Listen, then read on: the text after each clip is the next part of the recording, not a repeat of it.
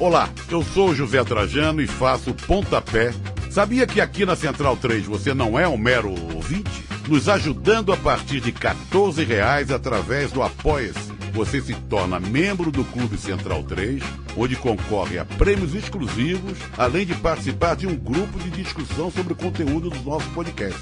Acesse apoia.se barra Central 3 e colabore com a mídia livre e independente.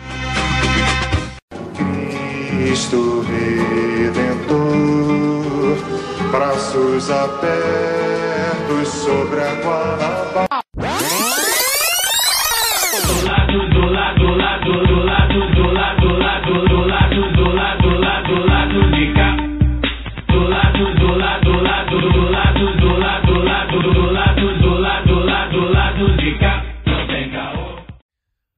Olá, ouvintes da Central 3! Hoje é quinta-feira, 28 de novembro de 2019. Meu nome é Alciso Canete e sejam bem-vindos ao lado B número 128. Estamos aqui no estúdio do Friedrich Engels e estou acompanhado de meus amigos painelistas de sempre. Olá, Caio. Oi, é bom momento. Fui pego de surpresa, né? Que agora sou eu que você abre comigo, né? Normalmente era o Fagner. Bom momento aos ouvintes, aos panelistas, à convidada aqui presente. O povo está feliz. Saudações rubro-negras. É, 55% do, do estado é, alegre, né? Com, com a vitória do Flamengo. Obviamente, isso não, não, não esconde os problemas da nossa sociedade. Sempre bom a gente lembrar que o futebol, é, assim como outras, outros, outras manifestações culturais, são usurpadas pelos poderosos, mas no que no fundo somos nós que movimentamos. E o futebol é um exemplo mais vivo disso. Então, tem muita, muito acadêmico, ou então, enfim, muita figura. Muita gente da que internet. é taque mortes. É. Não, ela se retratou depois, até posso falar isso no final. Ah, muita gente que, de repente, não, não, não entende isso, né? Porque não gosta do futebol, que é natural você não gostar de um esporte, que inclusive é um esporte chato. Normalmente quem gosta de futebol é quem ama, porque é um esporte, enfim, uma hora e meia, com muita pausa, muito, poucos gols, poucos pontos e tal. É, mas que a gente precisa entender, se você não, se você não entender como funciona o futebol para o povo brasileiro, você não consegue entender de Brasil. Né? Então é importante a gente ter isso. E o Flamengo, pensa aí no, no seu time, se você não for flamenguista, ou no time de alguém que você conhece é, próximo. É, o Flamengo é exatamente exa- o que. é, o sentimento é o mesmo, só que uma proporção ainda maior. Então é por isso que causa essa comoção toda. E sempre bom lembrar, a gente precisa. né, o, o lado B do Rio não fala de futebol, mas fala também de futebol. É sempre bom lembrar que a gente precisa debater certas coisas que estão que estão presentes no futebol, por- porque o sistema se, se replica no futebol e a gente precisa estar sempre abertos aos debates, às discussões, para não, pra não, não, não acabar com, com, com o esporte. Né? Mas sempre é, é, prezando pelo alto nível e sabendo quem luta do teu lado. E quem luta do seu lado não, não, não, pode, não pode te generalizar, te xingar, enfim. Então, é, queria deixar esse recado, é o recado que eu dei já no Twitter, o pessoal que me segue, eu acho que é importante. O lado B já falou de futebol, o lado B está sempre falando de futebol, não analisando o jogo, porque, enfim, não nos cabe, mas analisando fora do jogo, o contexto do jogo. E como muita gente se manifestou, acho que eu achei por bem me, me manifestar, e claro, com a vitória do meu time, né? Porque já teve panelista que abriu falando espanhol quando o meu time perdeu. Então, hoje, saudações rubro-negras. É, lembrando que se futebol não tem nada a ver com política, tem que explicar por que, que o governador estava de papagaio de pirata na festa e depois, quando foi embora, mandou comer o pessoal de porrada. Exato. Se a gente, se a gente não entender que há um ganho, inclusive eleitoral, político, social nisso, é, a gente vai perder para ele. Já está perdendo, né? Ele estava lá. Então, enfim, é, é, foi importante você citar isso também. Olá, Daniel Soares. Olá, saudações. É, final de semana esportivamente perfeito. Também teve o glorioso Campo Grande Atlético Clube vencendo o Ação, um time de empresário que eu nunca tinha ouvido falar, e subindo da Série C para a Série B2 do Campeonato Carioca, fazendo a final contra o Séries. Viva o Campusca. Então, dois times da Zona Oeste fazendo uma final em Xerém, né? Porque o Campeonato Carioca da Série C é mais aleatório que a Copa Argentina na questão de de- das sedes dos, dos jogos. E o Campo Grande, que é, é presidido por um vereador da- do Rio de Janeiro, né? Então, mais atravessamentos aí, mas eu não vou me furtar de, de comemorar o acesso do clube do meu bairro. Inclusive, o time é tão de playboy que o nome é Ação, né? Uma startup de futebol. É, olá, Fagner Torres. Bom dia, boa tarde, boa noite a todos. quero pedir mais uma vez desculpas aos ouvintes e às ouvintes por conta da minha voz. Eu continuo gripado aí, uma semana de gripe já, um inferno. Tempinho tá escroto, né? É, vai ser o fim de semana todo de cama, com febre, etc. Mas estou me levantando agora, já estou melhor do que estava no começo da semana, mas ainda continuo com a voz meio ruim, ainda com uma fungação escrota. Mas, enfim, é, é preciso seguir em frente. Em relação ao futebol, parabenizar os amigos, os amigos ouvintes e os amigos panelistas, campeões aí da, da Copa Libertadores. Eu tenho minhas discordâncias com relação a alguma coisa que o Caio falou, mas no dia que a gente for falar, fazer um programa sobre manipulação de massa e futebol, a gente pode entrar mais a fundo. A gente mas, nunca vai fazer esse programa, é, Fagner. Mas se um dia a gente fizer, né, a gente, eu, eu gastarei mais tempo. Se você prometer não me xingar, eu gastarei, discussão. Gastarei mais tempo para poder falar sobre isso. Sobre a questão da política e no, no futebol, né, já tem aquela, aquela já frase já batida, né, do, do poeta argentino, do escritor argentino, né, do uruguaio, perdão, que diz que quem acha que futebol e política não, não se misturam ou não sabe de nada ou sabe de muita coisa, né? Então, eu, eu, algumas pessoas eu, costumo, eu, eu, eu arrisco a dizer que sabem de muita coisa e por isso dizem que futebol e política não se mistura. Mas então, enfim, para passar esse assunto, é, queria trazer aqui dois, dois recados.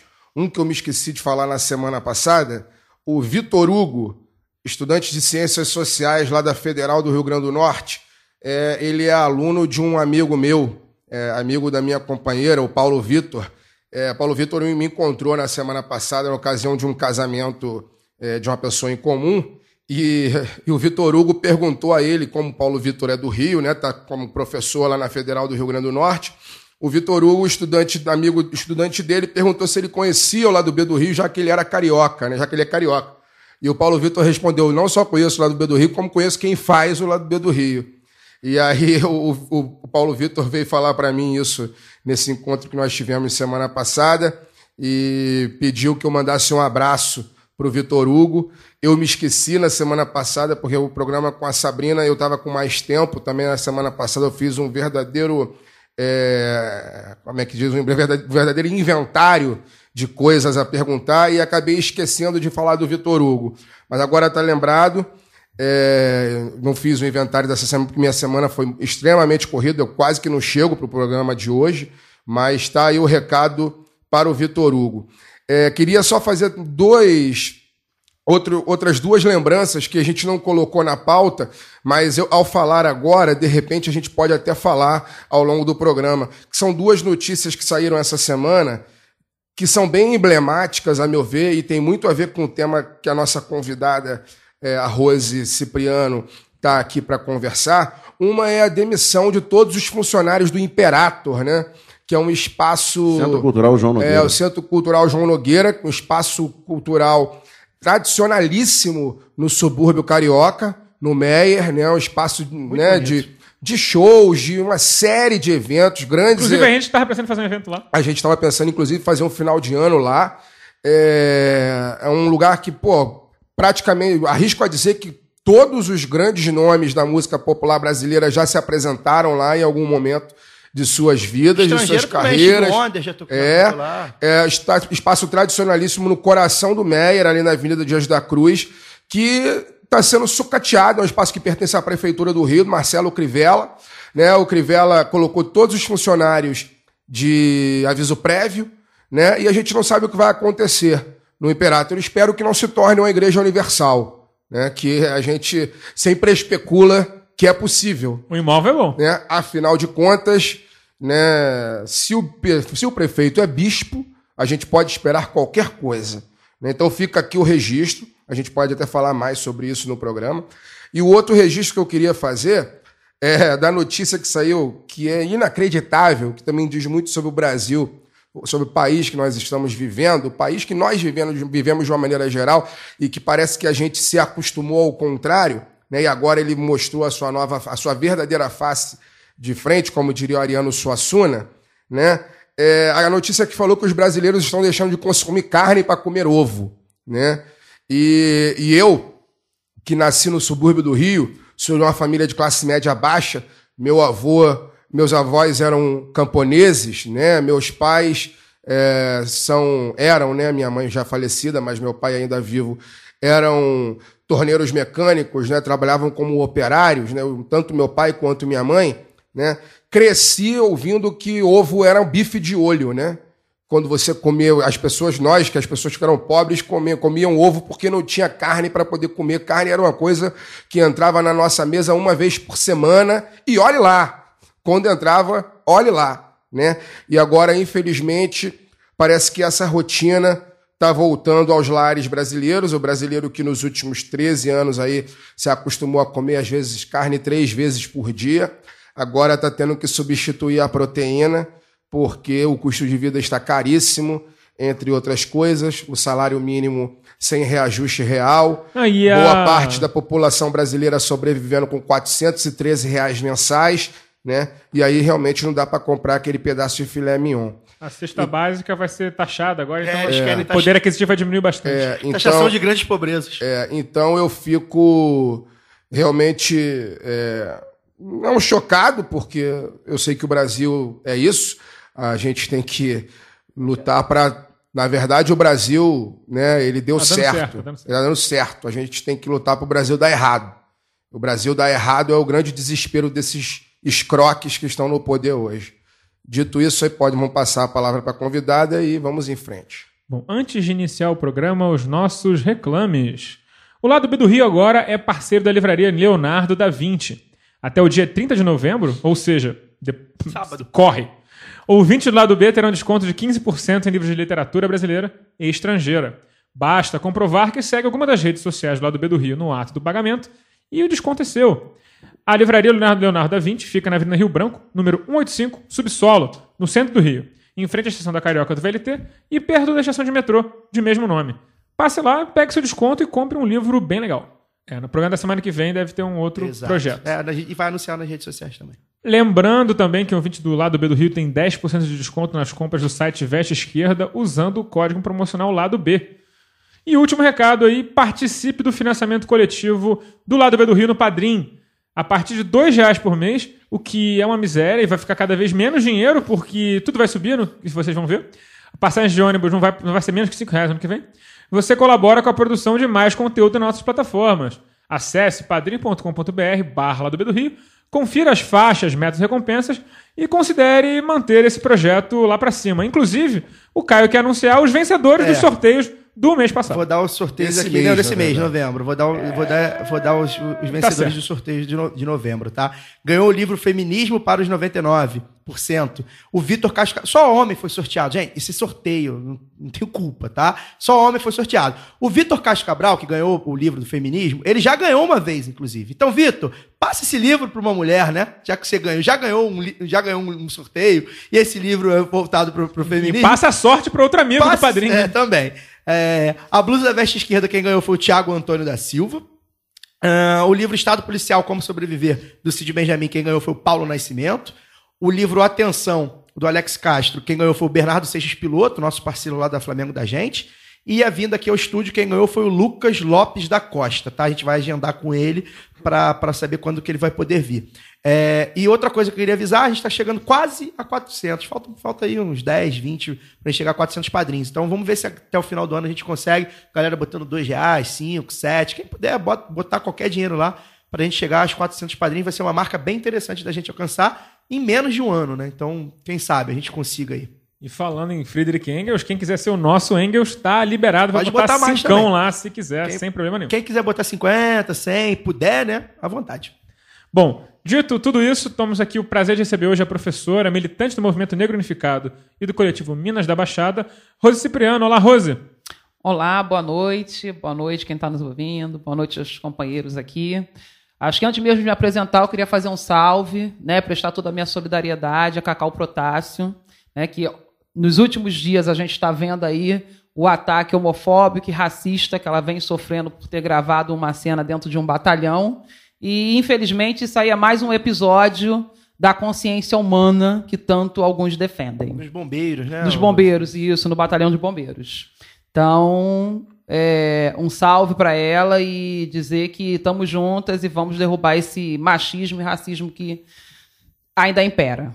Bem, dito isto, né? Sou Rose Cipriano, professora, moradora de Duque de Caxias, Baixada Fluminense. É, costumo dizer que a gente tem os três P's que a direita mais detesta: pobre, preta e professora. Então, é um pouco aí da, da nossa trajetória.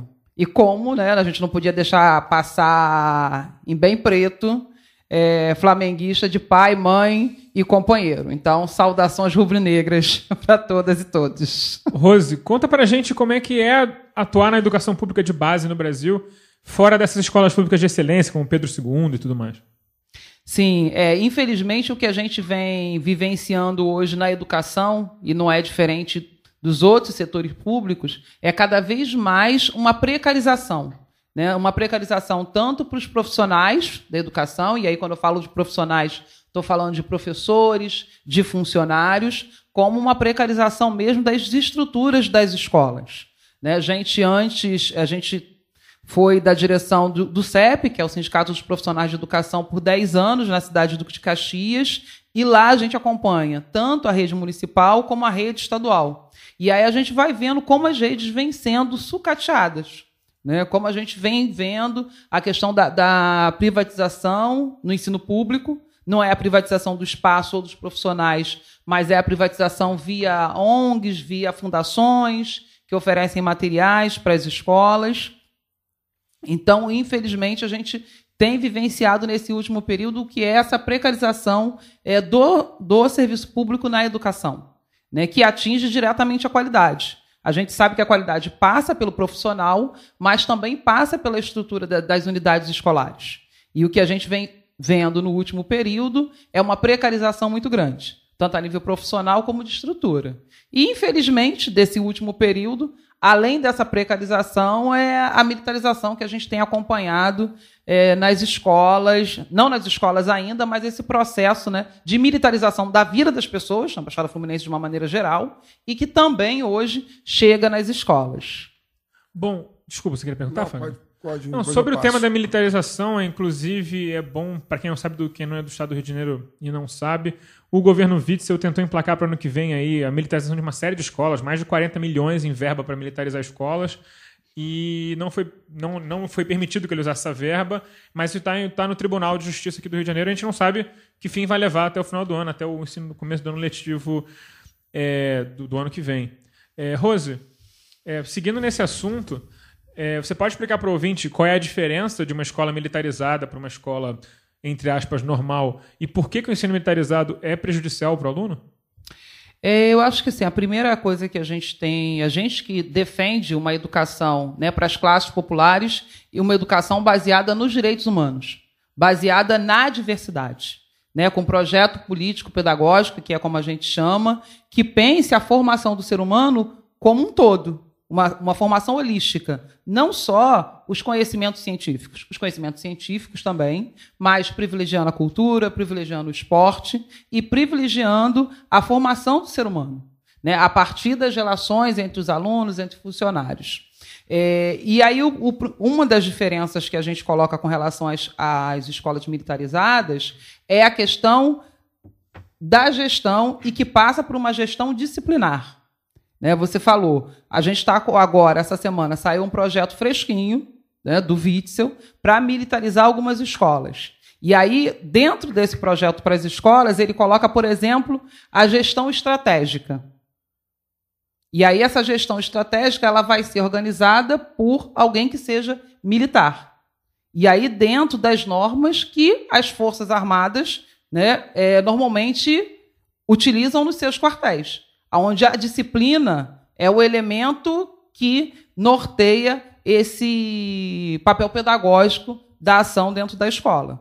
Né? E a gente tem visto já, infelizmente, esse não é um movimento, a militarização das escolas, não é um movimento só do Rio de Janeiro, tem acontecido em vários estados. A gente já tem acompanhado vários, várias denúncias na internet, né, em contato com outros sindicatos, é, da forma como tantos profissionais, porque muitas vezes a gestão, né, digamos, a gestão administrativa passa a ser militar, mas os funcionários, professores e funcionários continuam sendo estatutários.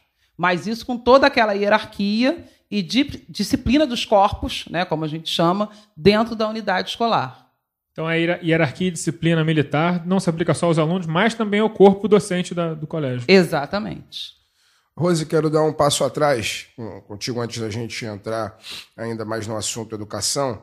É, você é uma, uma mulher negra, moradora da Baixada, feminista né, e, e socialista. né? É, eu queria que você explicasse, porque a gente está aqui há 128 programas, não é isso? É, A gente um já- mais. Oficial. É, 120. ofi- é, se na contagem 128, a gente já reuniu aqui algumas mulheres negras. A gente tem muito orgulho de, de ter dado né, o microfone para que essas, essas mulheres pudessem falar. E a gente costuma dizer que nós somos inimigos de classe da, da mídia corporativa. Porque enquanto a gente está aqui fazendo esse trabalho, né, a gente não vê nenhuma mulher negra no papel de autoridade, nenhuma ou praticamente nenhuma, dando né, é, entrevista ah, na mídia corporativa. Né? A gente usa muito a, a própria Marielle como exemplo disso, que ela foi assassinada e a, e a Globo não tem nenhuma imagem própria dela, só tem imagem de arquivo, porque mesmo no período que ela ficou como vereadora, ela nunca deu uma entrevista no RJTV. Né? É, e eu queria que você falasse, como mulher negra, feminista, socialista da Baixada Fluminense, né? por que, que ser mulher negra da Baixada Fluminense não. O que é ser mulher negra, melhor dizendo, o que é ser uma mulher negra da Baixada Fluminense e por que, que ser uma mulher negra da Baixada Fluminense não é igual ser uma mulher branca do Rio de Janeiro, da cidade do Rio de Janeiro. É, uma das coisas que a gente que atravessa os nossos corpos, né, enquanto mulheres negras, é a questão da invisibilidade.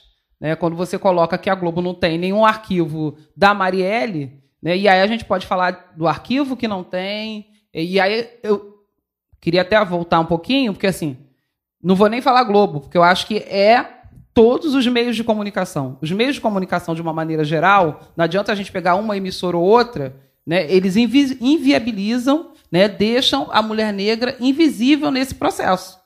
E aí é escrito, televisionado. Então, esse é o primeiro elemento. É a questão da invisibilidade dessas mulheres. Né? E invisibilidade, inclusive, do que ela. Dois tipos de invisibilidade. Primeiro, da violação de direitos humanos, que se vive na Baixada Fluminense. Né? A gente produziu, o Fórum Grita Baixada, há pouco tempo, produziu um, uma cartografia das mulheres da Baixada. E uma das coisas que mais atravessa é a questão da violência. Né? A gente costuma dizer que a Baixada Fluminense não é um território violento, mas é um território violentado. Então, nessa invisibilidade, você não consegue fazer a denúncia desse, dessa violência que essas mulheres sofrem. E, de, do outro ponto, dentro dessa invisibilidade, você também não consegue, muitas vezes, mostrar ações positivas que essas mulheres estão fazendo. Porque é isso, é um território onde mulheres negras e mulheres estão produzindo coisas que são positivas, mas que esse racismo e a gente não está nesse grupo que acha que a gente vive uma democracia racial, acaba invisibilizando as ações dessas mulheres. Tanto uma ação de denúncia do que se vive nesse espaço, como uma ação mesmo de potencializar né, as ações que são feitas. Para explicar, tentar explicar, né? Acho que a gente tem muito ouvinte fora do, do Rio de Janeiro. E, assim, a Baixada Fluminense, ela é bem diferente de até mesmo da, da- do subúrbio do Rio, né? É, não só pela distância, do de São Paulo é, mais. né? não só pela distância física, geográfica, né?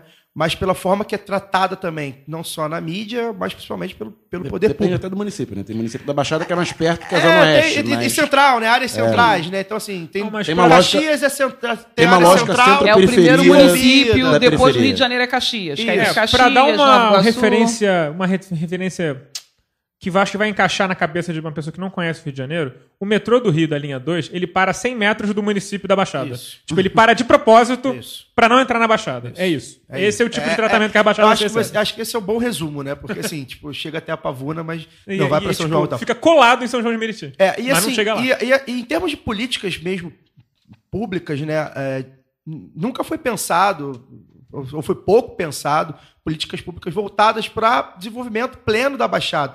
E aí, é, é, alguns, alguma- algumas cidades da Baixada têm até desenvolvimento industrial. Caxias é um E- grande polo industrial. Exato, mas assim, é, na hora de você é, misturar com a cidade, com a, com a capital, foge um pouco disso. Então, assim, na verdade, só estou meio que contextualizando, porque como a gente tem muito ouvinte de fora e, a gen- e fala da Baixada Fluminense, que é um lugar que é, é, historicamente também, é, há, locais que são muito violentos, a questão da milícia, né? A gente até já trouxe o, o- o áudio do professor José Cláudio falando sobre isso. Ele Sim. é um estúdio a gente que tem que tentar trazê-lo, inclusive, para falar sobre isso. É, boa parte do que se vê na milícia é, atualmente começou na Baixada, a forma que começou, dessa forma de violenta e de, de de extermínio. de extorsão, de grupos de extermínio e tal. Então, assim, só estou contextualizando para as pessoas. Fagner quer falar? Não, eu passar a perguntar É, para não, não, é só realmente só contextualizando. E você foi candidata a deputada estadual, você fez a campanha é, basicamente muito na Baixada, né? obviamente seu território. Queria que você contasse para a gente como é que foi essa experiência. Você, você não, não foi eleita por pouco, né? Você teve quase 18 mil votos, Sim, né? foram 17 mil votos. né? E eu queria que você contasse um pouco dessa experiência como candidata numa região. E é isso, você Ainda tem isso né, também. você provavelmente, se não foi a única, foi uma das únicas candidatas negras socialistas né, na, na. Baixada Fluminense. Porque a gente até tem candidatas negras e tal, que são vinculadas à direita, às igrejas evangélicas etc., mas com a militância socialista, desenvolvimento territorial, provavelmente, se você não foi a única, foi uma das únicas. Né? Eu queria que você falasse sobre isso. É, E aí é bom, acho que a gente demarcar isso, né? Porque, inclusive, no período da campanha, a gente falava sobre isso, né? É, é fundamental que a gente tenha mulheres, mas que mulheres são essas? Que mulheres negras são essas? Que têm uma pauta comprometida com a esquerda, que tem uma pauta comprometida com o direito. Então, primeira coisa que a nossa campanha se dif- diferenciava era nesse sentido. Mas o que marcou, pelo menos para mim nesse período, eu acho que foi fazer a campanha nesse auge do bolsonarismo. Porque foi uma campanha muito dura, dura em todos os sentidos. É, Até porque, assim, dura financeiramente dura nas ruas. Porque a gente vem desse espaço de rua, de panfletagem, de dialogar com, com as pessoas. E aí a gente ia muitas vezes, inclusive, tinha quase embates físicos mesmo quando ia estar fazendo panfletagem em determinado local. Então, acho que essa referência né, dessa violência contra as mulheres na política, a gente sentiu muito. Né? Sentiu nas ruas, sentiu nas mídias, é, no- nos meios sociais, nas redes sociais, com ataques. E aí vem, né? Ataque de MBL, de candidato do MBL. Isso marcou bastante. Isso foi a marca de honra. É, exatamente. E em contrapartida, aí tem um outro elemento que eu acho que aí também fo- foi, bem legal, que foi conseguir agregar né, pessoas que também buscavam esse referencial na Baixada. Porque a gente sabe que é um solo, um solo mais árido para fazer campanha, mas sabe também que tem gente lá buscando. Ah, meu Deus, eu quero encontrar meus pares aqui, né, nessa situação que a gente sabe que é desde Tenório Cavalcante, que é isso mesmo. Assim, a história das milícias na Baixada começa com o saque de 64, quando os comerciantes locais resolvem é, contratar, na época, seguranças particulares. Aí surge a milícia na Baixada Fluminense.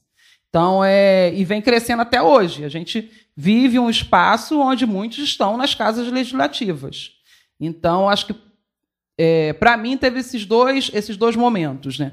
Tanto uma eleição que foi muito dura a nível dos ataques na, na- nessa era bolsonarista, mas em contrapartida de conseguir agregar pessoas que também estavam buscando esse caminho mais socialista. Ainda nesse contexto, é, eu não tenho o número, procurei aqui, vim sem as anotações do Fagner. É, na Baixada Fluminense é um número absurdo de candidatos, de vereadores, de prefeitos, ex-prefeitos assassinados, né? Muito por essa disputa de poder, né? né, algo que aconteceu, e aí, enfim, o Fagner citou a Marielle, algo que aconteceu aqui no Rio de Janeiro, na região central, isso acontece na Baixada muito, né? As motivações são outras, enfim, tem todos os meandros diferentes, mas tam- ainda dando contexto para quem não conhece. Então, assim, se você jogar, vou tentar botar esse número para você jogar no Twitter, mas assim, é um número absurdo, sei lá, 20 em- nos últimos cinco anos, né? Candidatos, ex-candida- ex-prefeitos, ex- ex-vereadores mortos. Então, assim, até nesse contexto de campanha, para você fazer uma campanha para a rua, botar sua cara, falar assim, ó, eu tô indo contra esse, esse tipo de sistema, é um risco físico real, né? Seus votos foram concentrados na Baixada ou na, na capital? É, Primeiro, capital, cidade do Rio, depois Caxias e o restante espalhado pelo estado. Então foi que o Rio de Janeiro tem isso, né? Assim, ele acaba sendo janela para as outras cidades. Eu costumo brincar que muitas vezes a gente conhece as pessoas e ah, tá, de onde você é? Eu conheci um vizinho meu. Eu moro em Caxias, mais precisamente em Jardim Primavera. É, e aí o cara era meu vizinho e eu conheci ele no Rio. Então é, foram nesses, nessas duas cidades principalmente. É, e, e, aí também. Vou voltar con... na pergunta que você não, fez. Não, né? não, não, só para outro contexto, né?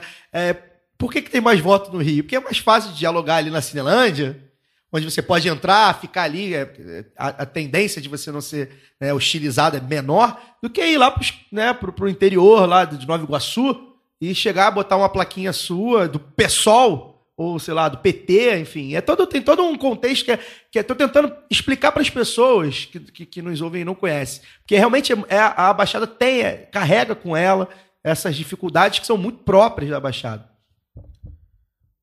Bom, já que o Caio passou assim.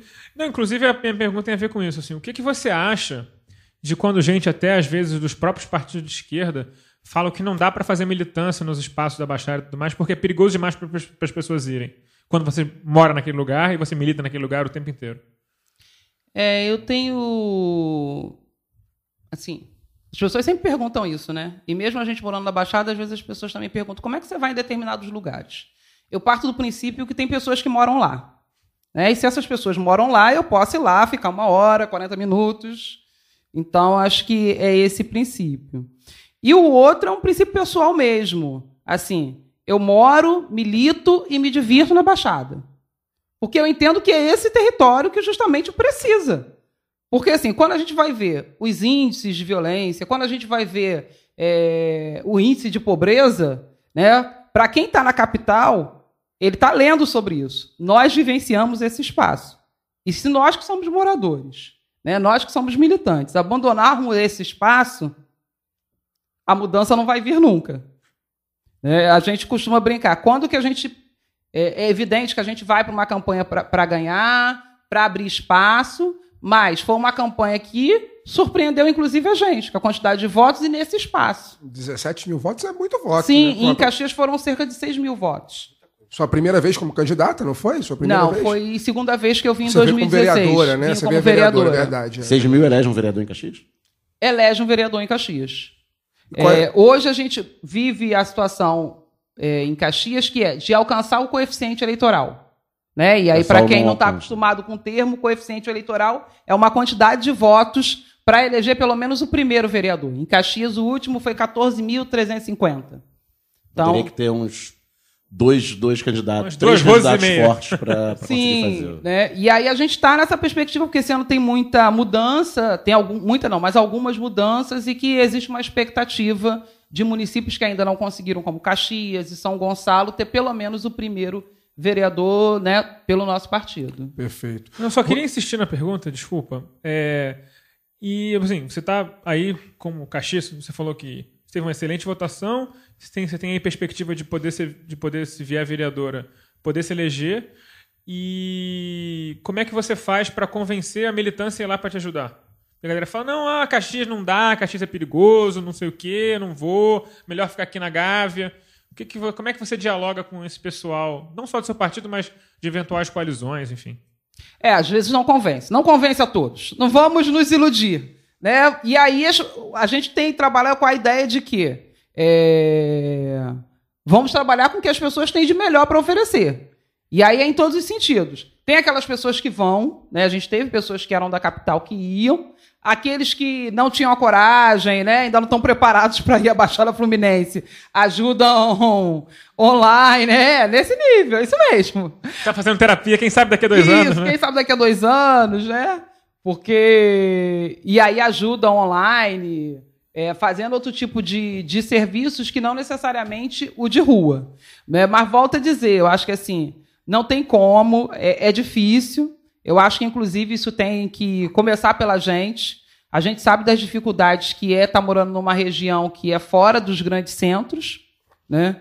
Infelizmente, muitas vezes as pessoas saem desse local porque, na verdade, as oportunidades são menores mesmo. Né? Então, não dá para culpabilizar, mas eu acho que o que dá para dizer para quem não fica no seu território que é pelo menos retornar de alguma maneira para ajudar a, as mudanças necessárias. É, Rose, queria que você falasse um pouco da sua militância também é, com relação à, inclusão, né, a educação com educação com inclusão para pessoas com necessidades especiais, né? Isso, você é professora de matemática Isso. e tem militância nesse sentido, né? E também sua experiência como militante do movimento negro unificado. Acho que é muito importante que a gente fale sobre isso. Queria que você falasse, enfim, aberto a você explicar. É, como você disse, né? Eu trabalho com, com educação especial na cidade de Caxias. E aí, esse é mais um braço da questão das políticas públicas né, como que a educação especial, principalmente na perspectiva inclusiva, né, a gente tem defendido a necessidade é, urgente das crianças com deficiência conviverem com as crianças que não têm deficiência. Né, isso foi uma luta muito grande no município. É claro que aquelas que vai se beneficiar, né? Porque você tem que olhar para uma criança e pensar o quanto ela vai se beneficiar do espaço que é uma classe especial, o quanto ela vai se beneficiar de um espaço que é uma sala regular. Né? E em Caxias a gente teve uma luta muito grande para garantir diversidade nesse atendimento. Né? A gente passou por um período na história da educação especial de muita polarização, aonde se queria acabar com todas as entidades de educação especial, né, que não fosse na perspectiva inclusiva. E em Caxias a gente conseguiu manter os dois polos. Até porque muitas vezes gente, o aluno consegue transitar de um lugar para o outro. Isso já no governo Washington Reis, essa, que rolou isso, ou foi antes? Antes, antes. antes. Porque com o governo Washington Reis a educação está indo ladeira abaixo. É, queria que você falasse sentidos. também sobre essa experiência. Em todos os sentidos. É assim, imagine o que é uma prefeitura do MDB. Né? Washington Reis, para quem não sabe, é um prefeito de Duque de Caxias, prefeito que teve a, a audácia, a ousadia de ameaçar um professor a céu aberto. É, é o histórico de ameaçar. Não ameaçar, foi ameaçar de dar um abraço, não. Ameaçar literalmente. Falou, Caxias, Caxias tinha um sei que você, bem, né? É, é, sei que você pega o Washington Luiz para ir para casa, cuidado, você pode sofrer um acidente. Nesse nível, o lance. É, Nesse nível. E a, a, internet, eu falo que ela democratizou muitas coisas, né? Inclusive Quem a burrice. Isso, burrice e outras coisas. Quem buscar vai ver inúmeros vídeos dele agredindo jornalista, é, agredindo funcionárias numa creche. Então é, é esse nível que a gente está falando. E nesse último período com ele, assim, ó, ontem mesmo teve uma atividade de aposentadas, né, por conta de atraso de salários é, funcionários públicos com salário congelado já pelo terceiro ano, e sem contar que ele, hoje na cidade, e a gente não quer. É, tem feito a política do pão e circo, né? Então, assim, enquanto as escolas, muitas, estão com situações precárias, literalmente caindo mesmo na cabeça dos alunos, como saiu no ano passado numa, numa reportagem, é, e aí a gente vê a Câmara Municipal, por exemplo, sendo completamente reformada. E não tem sequer um calendário de reforma das unidades escolares. É o famoso prioridades. A situação na, nas outras cidades da Baixada é pior, melhor? Como é que. Porque Caxias talvez seja mais rica, né? Seja melhor arrecadação, é. mas que não se reverte em melhorias para a população de uma maneira geral. Caxias tem uma das melhores arrecadação, depois é, Nova Iguaçu, é, com relação à educação, a gente tem visto esses problemas também em outras cidades da Baixada. São João, Seropédica. O quadro é o mesmo. Uhum. Então, é, você falou que trabalha com educação especial. Não sei se é bom trazer até para a atenção de todo mundo a Andrea Werner, que ela é uma militante do pessoal de em relação a questões de, de educação inclusiva e tudo mais, e, e também outras questões de, de pessoas com necessidades especiais, pessoas com deficiência, que é o termo agora, ela estava tratando ontem do PL 6159, que ele é uma, é uma, é uma daquelas caixas de maldade. Do, essa foi mandada pelo Paulo Guedes em regime de urgência.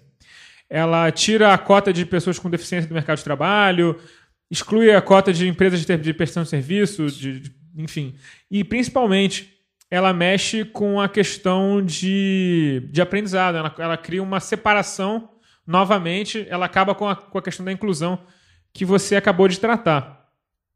Entre muitas outras coisas. A lei é muito grande, eu não vou ter tempo de falar aqui. Quem quiser buscar depois no Twitter, é Andrea Werner com W, você vai encontrar o, o fio inteiro. São pelo menos uns 15 itens rele- relevantes.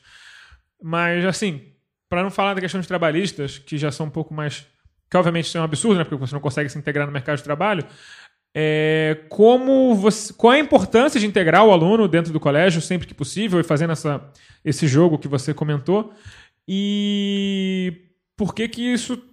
É, por que, que eles estão tentando cortar? Porque isso é muito mais caro do que um aluno normal? É uma questão, assim, é, é muito caro ter um aluno especial no colégio de gente, entre aspas, normal? É, eu acho que hoje, assim, se a gente for falar de precarização da educação, a educação especial está no bojo. Né? O que eu acho que a gente precisa, para além da- das barreiras financeiras que a gente encontra, é vencer mesmo as barreiras atitudinais. É romper com, com, com o preconceito que ainda existe né, com relação a ter um aluno com deficiência nas escolas. né? E aí eu acho que assim, é, a gente não pode desconsiderar que isso foi uma luta muito grande. Hoje a gente vê com muito mais facilidade uma criança que utiliza cadeiras de rodas na rua, uma criança, um adulto. A gente vê uma criança com deficiência nas escolas.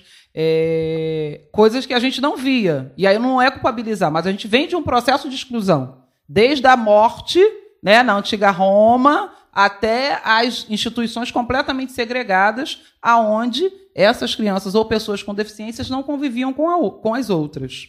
Né? E quando a gente fala de inclusão, é, o processo de inclusão das nossas crianças com deficiência não é bom apenas para elas. A gente costuma dizer que é bom para a sociedade. né? E eu trabalho numa escola que tem alunos incluídos desde a educação infantil.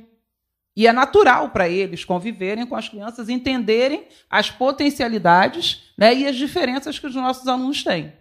Então, acho que pensando, e para a gente que defende os direitos humanos em todas as instâncias e para todos, pensando na inclusão desses alunos, é, é algo que é fundamental para a nossa melhora enquanto ser humano.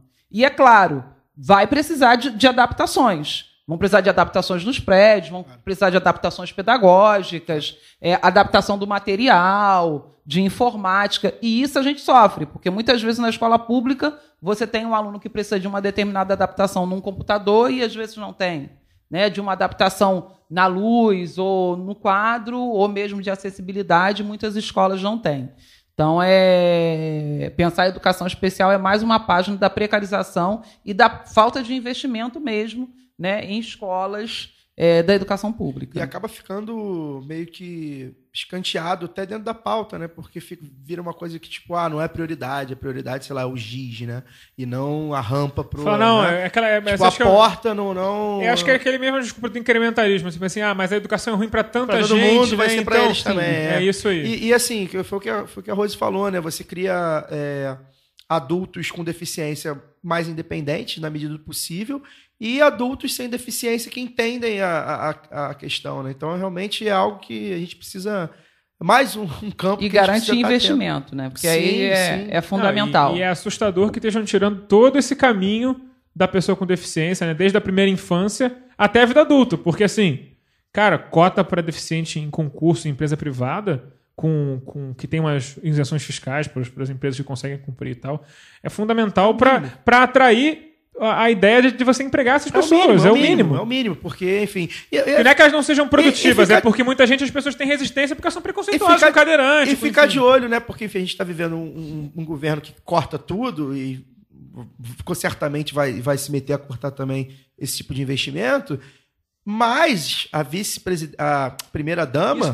Michele Bolsonaro, Ela, fala Libras. ela fala Libras e ela tem, enfim, é, ONGs, ou sei lá o quê, voltadas, campanhas voltadas para pessoas com deficiência, inclusive autismos, autistas. Então, assim, é, também é, vai, vai ficar aquela coisa, né? Até que ponto é, essa campanha é verdadeira e ela entende de fato o que ela está fazendo, né? Queria até que você falasse um pouco, porque assim, é, fica também muito assim, muito no- na questão do tipo, tô com pena, né? É, e aquela coisa. É, di- Sabemos que não é difícil. nada, né? É difícil você dizer assim, ah, deficiente tem mais é que pegar fogo, né? Então eles têm que fingir que Sabemos gostam. que ela não, sabe Eles nada, fingem que né? gostam, mas aí vem com uma política né, que, na verdade, é co- completamente o contrário. Joga pra plateia, É o, faz fa- é o- evento que não resolve nada. É o famoso, e é- corta a política. Eles fazem exatamente o contrário que você deve fazer. Né? O importante é você fazer e não falar. Eles falam e fazem exatamente o contrário. Mas, para falar desse governo absolutamente assustador, lamentável e todos os adjetivos que você puder pensar, a gente pode passar para o caô da semana.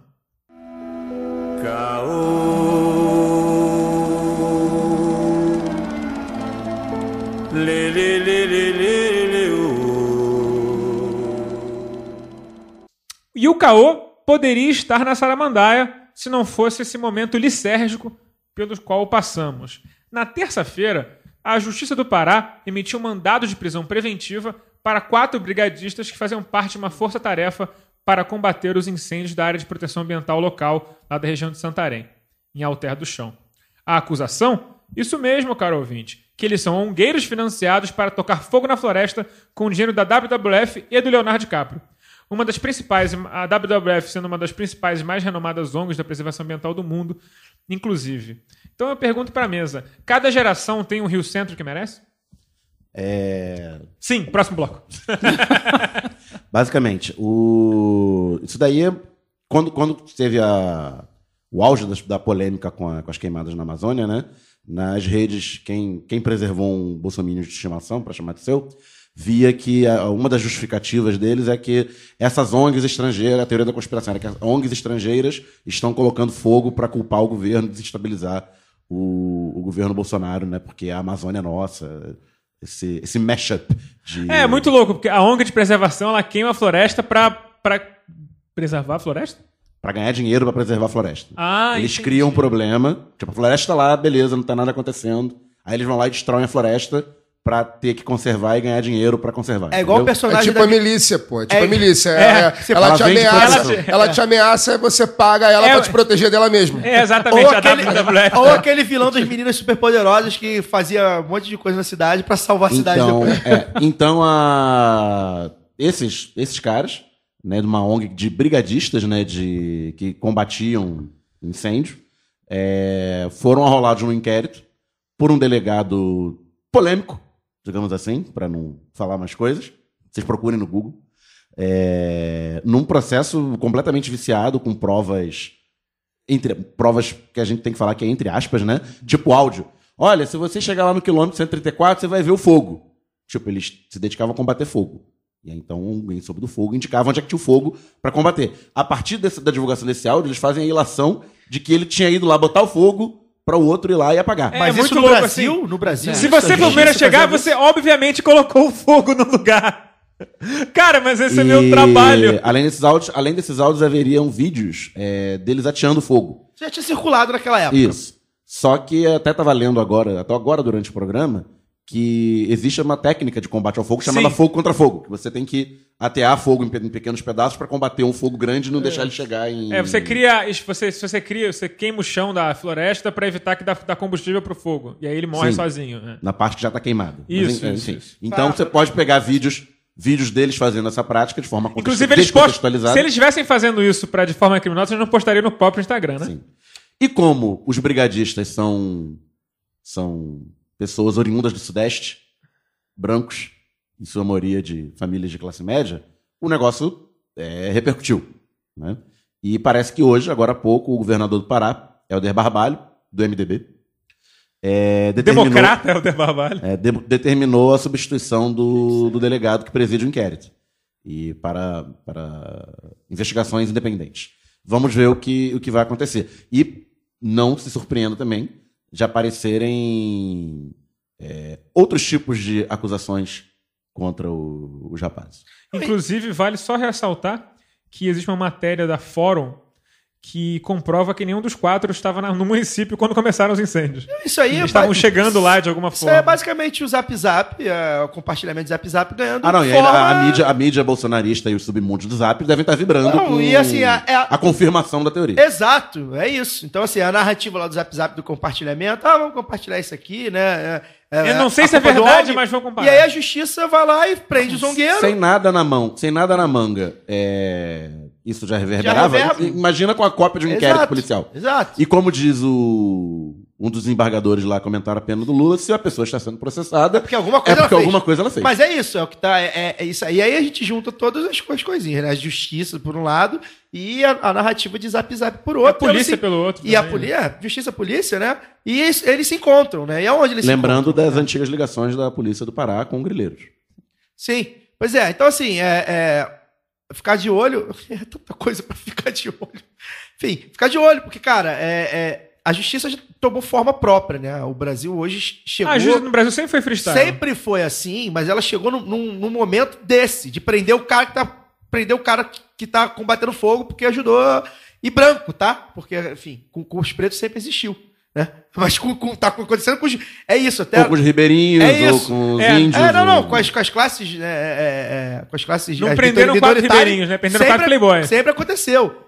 E, ou seja, transbordou das transbordou dos morros e dos e dos e dos comunidades quilombolas e dos e dos pequenos é, é, territórios indígenas, transbordou para isso, para o, briga- o brigadista da- de classe média, talvez um cara formado e, e- e sendo preso porque está combatendo um incêndio, porque acha que aquilo, é, enfim, tem, tem a, sua própria ideologia para o meio ambiente. É muito louco isso. Então, assim, pensar é- isso. É a muito- criminalização né, dos movimentos sociais. Porque você está falando disso, aí eu Isso estou aí. lembrando aqui de Preta Ferreira, que foi presa em São. Paulo, porque estava lutando por moradia, eles que estão presos. Então, assim, a gente está vivendo um momento que né, no movimento feminista a gente diz que a culpa nunca é da vítima. Mas para o Bolsonaro é, porque assim, o que acontece no Rio é culpa dos direitos humanos. A queimada que aconteceu é culpa das ONGs, que com todas as questões que a gente tem, estavam lá para discutir a questão do meio ambiente. Estavam lá, essa É. ONG específica estava lá só para apagar fogo, ela só existe para isso. É, então é possível que o próximo movimento seja da, da, da prisão dos pescadores lá que estão tirando óleo na, na praia de Eu tava Nordeste. né? pensando justamente nisso, cara. É possível que eles sejam presos, porque eles estão estão catando óleo, Tava não pensando estão deixando a gente justamente analisar Eles esse devem óleo. ter derramado óleo pra catar e... É, para poder ganhar mais seguro defesa, sei lá. É, uma traineira pensando que, justamente com 5 nisso. toneladas de óleo. É, acho que tem mais de 20 toneladas de óleo. O óleo que inclusive chegou ao Rio de Janeiro, né? Chegou lá na... Fragmento já é. já. É, fica a minha torcida para que chegue ao Rio de Janeiro no dia Macaé. 30 de dezembro. Não, é, e, é- Difícil. E, e, e Eu toda- quero muito que chegue em Copacabana dia 30 de todas essas dezembro. histórias de zap, elas. A classe média precisa se A corrente também. marítima não permite, Fábio. Não, não permitia que chegasse, chegasse a São João Não, da Barra a- e chegou. Até onde tá, tá normal. É de Cabo Frio pra cá que é o estranho. Vamos ver. É, bom, eu, eu queria. é, Vocês falaram a beça sobre esse tema. Eu, como falei no começo do programa, confesso que não, não pude acompanhar, porque eu, essa semana fiquei alucinado de trabalho, quase que não cheguei aqui hoje. É, eu queria que a gente come- co- comentasse no caô da semana também algumas coisas que têm acontecido. O que, que foi? É, e- então, eu queria. Era, isso é um dos pontos que eu vou falar agora. Queria que a gente comentasse a. entre- não me entendam mal, entre aspas, a onda de violência, como se ela não existisse antes, né? Mas o- a onda de violência legalizado. contra militantes de esquerda que tem acontecido, já vem acontecendo já do ano passado para cá, pelo menos, né? Mas só nessa semana a gente teve dois casos de assassinato, né? De, Você trouxe na semana né, passada. um- não, um, um foi, não, um foi eu, eu, eu retuitei no lado B anteontem ou ontem, se não me engano, que é o militante, o Seu Vermelho, que é o militante de um de, de uma comunidade quilombola ligada ao movimento Sem Terra na Bahia, que foi assassinado a machadadas, ele com 89. 89 anos de idade, foi assassinado a machadadas, né? E hoje teve uma outra notícia, é, dessa vez em Balneário de Camboriú, um lugar que tem pouco fascista. É, o Quase senhor- nada. É. Comparado a Blumenau, por exemplo. é, o senhor Antônio Carlos Rodrigues Furtado, de 61 anos, morreu de uma parada cardíaca depois de ser espancado pelo bolsonarista Fábio Leandro Schwindlein. Deve ser isso, né? Enfim, Pouco deve- importa. É, enfim, nome de nazista. Isso é que importa. 44 anos, que começou a agredir o- idoso por ele ser de esquerda. Né? E já que a nossa convidada estava falando de como foi difícil fazer campanha na Baixada, inclusive sob pena de ter confrontos físicos, eu queria que a gente, que a gente trocasse o, o tema do meio ambiente, né? Para poder falar é, é, sobre isso, né? Como tem sido difícil para né? você não precisa nem ser militante de esquerda. Eu não sei se o senhor, eu não sei se esse senhor de 61 anos que foi assassinado em Balneário Camboriú, se ele era um militante ou ele só de repente como foi com o Moa do Catendê, que simplesmente falou que votou no Haddad foi esfaqueado, né? Ou Não- como aquela senhora lá em, em Niterói que só tá pedindo um real, só tomou dois pedindo tiros. um real exatamente, tomou, tomou um tiro, né? E foi assassinada. Eu queria que a gente falasse sobre isso, né? Porque é, eu não sei como, mas talvez um dia a gente tenha até que abordar nesse tema aqui autodefesa, né? Como é que a gente vai trabalhar autodefesa? dia mais parece- Como é que a gente vai Isso trabalhar não sai da minha cabeça. é, como é que a gente vai trabalhar autodefesa no momento que a gente, é, como diria Emicida, né? É, já que a gente não tem a pele alva, a gente tem a pele alvo. Né? Então, queria que a gente falasse sobre isso. Acho que cada vez mais a gente. Você falou sobre autodefesa. Vou dizer autodefesa em si só, mas assim, é, certas, certos resguardos a gente vai ter que tomar, né? De, de, de, de, de, por exemplo, certas manifestações e movimentos estar sempre em grupo, grupos cada vez maiores. Para as mulheres, isso vai ser cada vez pior, né? Ou seja, tem que estar mais junta Sim. do que nunca. né? É, a gente está aqui com, com uma militante mulher, pode falar isso até melhor. É, e eu acho que é real, cara. Eu acho que é real, porque assim, os caras estão empoderados, velho. Não é que nunca aconteceu, né? É o que a gente sempre fala. Parte, boa parte dessa violência que a gente vive já acontecia nos, nesses, nos locais, nas, nas periferias, enfim, nos locais mais pobres. É, enfim, o policial estava sempre empo- empoderado contra o morador da favela. Mas isso transbordou. Né? Isso transbordou, isso- o caldo entornou completamente. Então, eu queria que, a, que, a, que a Rose falasse um pouco também sobre essa situação. A gente sempre pergunta para quem milita em periferia, que é o seu caso, alguém que vai lá nas comunidades ou vem de comunidade, dessa diferença, né? Porque, assim, é, sempre teve, e acho que não piorou, acho que continua tendo e- o que tinha, só transbordou. Então eu queria que você falasse um pouco também sobre isso. Só, só complementando, o seu vermelho, que foi assassinado lá, na, no que, no que- lá no, numa José comunidade. Numa comunidade remanescente de Quilombo na Bahia, essa comunidade remanescente de Quilombo, entre aspas, protegida pela Marinha. É uma área protegida pela Marinha. Fica aí a, a Imagina- curiosidade. Imagina se não fosse. É, eu acho que assim, não é a teoria do quanto pior melhor, mas para nós nunca teve diferença. Isso precisa ser colocado, né? Porque assim, sempre a violência reinou, né? A quantidade de jovens negros que morrem na, na, na Baixada Fluminense, né? Os desaparecimentos forçados, porque agora não se morre mais, né? A família não pode nem enterrar o corpo. São desaparecimentos forçados que a gente tem. Então acho que para gente que está na periferia, é, a gente viu aumentar, mas nunca foi diferente. Mas eu acho que a gente não, não pode pegar todas essas as situações que estão acontecendo é, num, num espaço vazio. Assim. Não há dúvida que a eleição do governo Bolsonaro acirrou todas essas questões que a gente está colocando aqui. Né? Foi colocado no poder alguém que dizia que mulher tinha que ganhar menos. Que disse Tem para mulher outra que não merece ser parlamentar estuprada. né, para outra parlamentar que não estuprava porque ela era feia, né, que negro não serve para nada. Então hoje, assim, mais do que nunca essa morte ela está institucionalizada.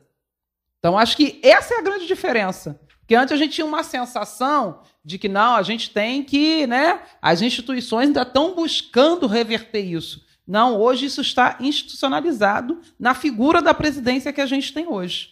Então, acho que isso é que tem nos assustado muito, né? Esse fascismo que a gente está vivendo, né? E institucional. Acho que é- esse é o, o nosso grande desafio. E nessa proteção, acho que também passa por aí. Eu tenho dito isso. Mesmo com a eleição do Bolsonaro, é, eu vejo nos movimentos sociais, e aí no movimento de mulheres, né, no nos movimentos, nos coletivos, que as pessoas estão agora, e é muito necessário que a gente esteja em rede. Porque assim, a saída é coletiva ou ela não é. Por mais que a gente diga, ah, a gente precisa se, se precaver para um soco que possa, que possa vir, né, a maior saída é coletiva. E isso eu tenho visto. Uma pena que a gente não está vendo em todos os espaços. Mas, pelo menos em alguns movimentos sociais, né, as pessoas estão vendo a importância da gente estar se reunindo, da gente estar trabalhando em rede, de não ser, por exemplo, o meu coletivo Minas da Baixada isolado, mas é o Minas da Baixada, é o MNU, é o coletivo Roda das Mulheres, de Magé. Então, é uma das saídas, eu acho que é isso, a gente buscar né, estar trabalhando coletivamente, porque é isso, hoje está institucionalizado. Ô, Rose, Não, Desculpa, só para interromper aqui, só para fazer um breaking news, mas para que você que está ouvindo agora não faz o menor sentido. é, os, os quatro brigadistas conseguiram, tiveram seu habeas corpus concedido pelo Tribunal de Justiça do Pará Então já estão os quatro soltos, mas o processo contra eles permanece, só a prisão foi revogada, só para deixar atualizado o bloco. É, não, tem, não tem a ver com o bloco, mas eu queria. Era a pergunta que era para ter feito no bloco anterior, mas enfim. Queria que você falasse um pouco é, de duas coisas. Uma é o Escola Sem Partido. Como você, é, obviamente, analisa o Escola Sem Partido. Até que ponto há uma interferência do Escola Sem Partido nessas escolas públicas da Baixada. Não sei se. Não, Já teve cidade aprovando, né? Câmara Municipais, É. em algumas cidades da Baixada, aprovando projetos. Queria que você falasse similares. como é. E mesmo, e aí a questão não necessariamente da ideologia, digamos assim, como é lidar com jovens da Baixada e lidar com os pais desses jovens, né? Como, se, co- como você. Como se dá para fazer esse dá para fazer esse gancho da questão da família, né? Sem querer falar da família, família, mas assim, o gancho de, de- de jovens que provavelmente não têm pai, ou jovens que, enfim, de repente é, têm pais em situações de rua, etc. Eu queria que você desse um apanhado sobre esses, esses dois, esses dois casos. É, escola sem partido, né? Assim, a gente tem visto juridicamente esse processo não avançar tanto. Mas eu tenho uma percepção de que o processo jurídico não avança, mas no debate nas escolas e no debate com as famílias, ele está colocado. Então, eu acho que, infelizmente, assim, eles saíram ganhando no sentido que tá lá a ideia. E às vezes é muito difícil dialogar né, com essas famílias que tomaram para si essa ideia de que a escola né, é um espaço que é diverso, que é múltiplo, que é plur- plural, tem que trabalhar de acordo com a perspectiva de cada família. E de famílias que estão muito próximas desse fundamentalismo religioso que a gente está vendo aí. E que aí, em nome desse fundamentalismo religioso, quando o professor vai trabalhar um conteúdo das matrizes é, africana, ele, né, que são demonizadas, tanto no ambiente escolar como fora dele, essas famílias se sentem no direito, inclusive, de dizer que vai processar esse professor. É, criacionismo também está criando problema lá quando a gente ensina a teoria da evolução? Você Ou sabe não? que. Não. Eu, a, a questão do criacionismo é mais em nível superior. Isso acontece mais. Nas escolas. Nível superior? Sim. Chega o nego, chega na faculdade de biologia da UFRJ e fala, porra, Um desconforto. Darwin é um idiota, o que você tá falando aqui, Não, rapaz? O que eu tô fazendo um aqui? desconforto. É, E aí, é, pelo menos nas escolas de educação básica, o que a gente mais enfrenta é a questão da demonização das religiões de matriz africana. Né? Isso a gente enfrenta muito. E aí o debate também de gênero, né? que eles dizem que a gente está criando a ideologia de gênero, haja visto aí a tal da mamadeira de piroca, e a gente ouve isso nas escolas. Já, citaram a maneira de piroca Já, você? já citaram, já Que citaram. é, eu, eu não podia dizer isso, eu ia dizer isso pra mãe, né? Então a gente dá toda uma volta, toda uma volta, convida, explica qual é a abordagem que a Mas que escola chegavam tem. lá perguntando se tinha, revoltado, já revoltado de ter. Sim, não, mas aí o discurso é sempre Cadê aquele assim, de não, piroca? mas a senhora já ficou sabendo que disseram que numa escola tinha, porque é fato, né? Eu participei uma vez de um debate sobre escola sem partido, e estávamos eu, convidada pela escola, uma mãe que defendia a escola sem partido, né? E aí, assim, e é muita desinformação, né? A gente está vendo a era da desinformação. A das- uma das justificativas dessa mãe para defender a escola sem partido é que ela dizia assim: ah, mas todo profissional tem ética. O professor também precisa ter uma ética. Hã? Isso Era não faz nem essa- sentido. Mas é isso. E aí ela dizia assim: mas é fato que tem uma cartilha que ensina a criança a ser gay. É fato. E aí tudo vira Mostra. fato, né? Mostra. É, pede pra ela mostrar. Porque assim. Tudo é, vira fato. Tem O uma, Bolsonaro mostrou no Jornal Nacional. Tem uma. É. Um livro que não tinha nada a ver com. Tem uma. E não questão- foi questionado pelo William Bonner e pela Renata Vasconcelos. Porque são os furingos, né? Não fazem, não Não, são porque estão a serviço do liberalismo, do ultraliberalismo, por causa disso. Não são furingos, não. Mas são. São, são cretinos. É, também. Mas, para além dessas coisas mais cotidianas, eu acho que assim. Não tem como a gente não trazer também para o contexto da perseguição, né? Acho que na, na perseguição aos professores, à liberdade de cátedra, à diversidade, porque aí nisso tudo, por exemplo, o que, que resvalou nas cidades? As questões dos planos municipais de educação. E aí, por exemplo, a gente brinca que teve município que tirou até gênero alimentício do seu plano municipal, porque não pode falar de gênero. Mas aí a gente vai falar de gênero, a gente está é, falando de violência contra a mulher, a gente está falando de violência contra a população LGBT, a gente não está falando, a gente está falando de gravidez na adolescência. Né? Então, assim, não é essa ideologia que eles pintam. Eu acho que para a gente, é, felizmente, a gente ainda tem o respaldo da Lei de Diretriz e Bases da Educação, né, dos, dos parâmetros curriculares, da própria Constituição. Agora, essa, esse, essa é uma disputa que está dada no seio da escola, com as famílias. Eu fico pensando, cara, cara, se eu fosse professor, eu teria, eu certamente já estaria com a síndrome de Burnout, estaria de licença, não teria a menor condição de dar aula no, no cenário que que Não, que seria está acontecendo Você hoje. estaria, por exemplo, num colégio particular que os alunos não estão putos por Não, já teria sido. Não, se eu, se eu tá fosse putos aluno, se eu fosse porque profe- você não, já você teria não está sido preparando demitido. vestibular, alguma coisa Não, assim. já teria sido demitido. Agora, se eu fosse professor da rede pública, eu estaria aí encostado, certamente, com a, a- a saúde mental fodida, de licença, porque eu não saberia, né? Eu, eu não. Eu, Você não- todo mundo se a eu merda, nascer na frente de todo mundo, eu não ia mandar ninguém copiar aquilo que eu escrevi, né? Eu ia dar, eu ia dar aula, de verdade. Eu não ia conseguir, porque imagina, nesse cenário, imagina você, professor de biologia, você ouvir né, do pai do aluno, às vezes nem do aluno, ouvir do pai do aluno que, que o mundo foi criado por. Há seis por, mil né, assim, cara, seis é- dias. É surreal isso, cara. É surreal isso. Isso é só um pequeno exemplo, né? Só um pequeno exemplo. Se for falar aqui, né, milhões. Se eu for professor de história e querer dar aula sobre ditadura militar, o pai dizer que não existiu ditadura, sabe? Eu não sei, cara. Dá aula de geografia, o professor fala que é terra- o aluno fala que é terra eu, plana? Eu costumo dizer, eu já escrevi sobre isso, o quanto eu sou um jornalista frustrado, porque na verdade eu sou um jornalista que queria ter sido um professor de história.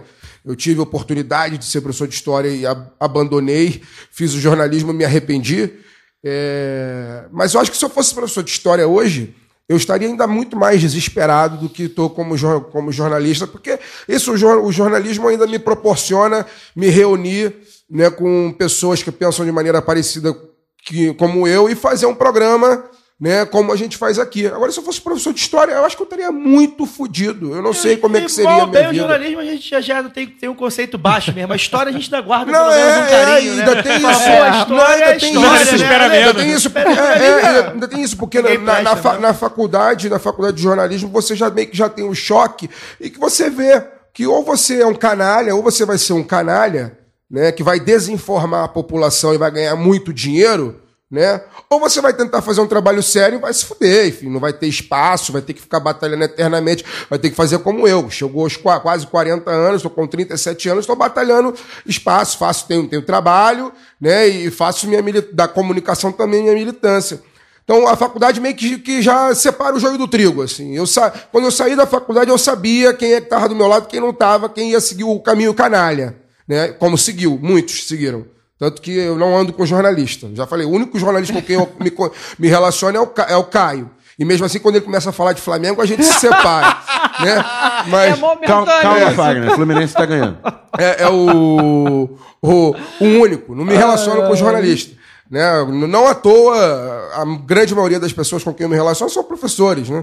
E, e, e é isso. Mas estaria muito desesperado né, numa situação Uma como vivendo professora hoje. conversando numa roda para dar conta disso, porque assim, são, é a família, às vezes são os alunos.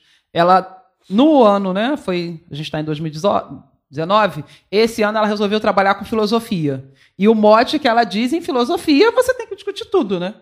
Tudo é permitido discutir. E aí ela tem trabalhado todas essas questões, desde a questão da ditadura, trazendo depoimentos, filmes, que é para os próprios alunos entenderem. Porque muitas vezes, assim, é, eles não tinham conhecimento né, de coisas que aconteceram nesse período.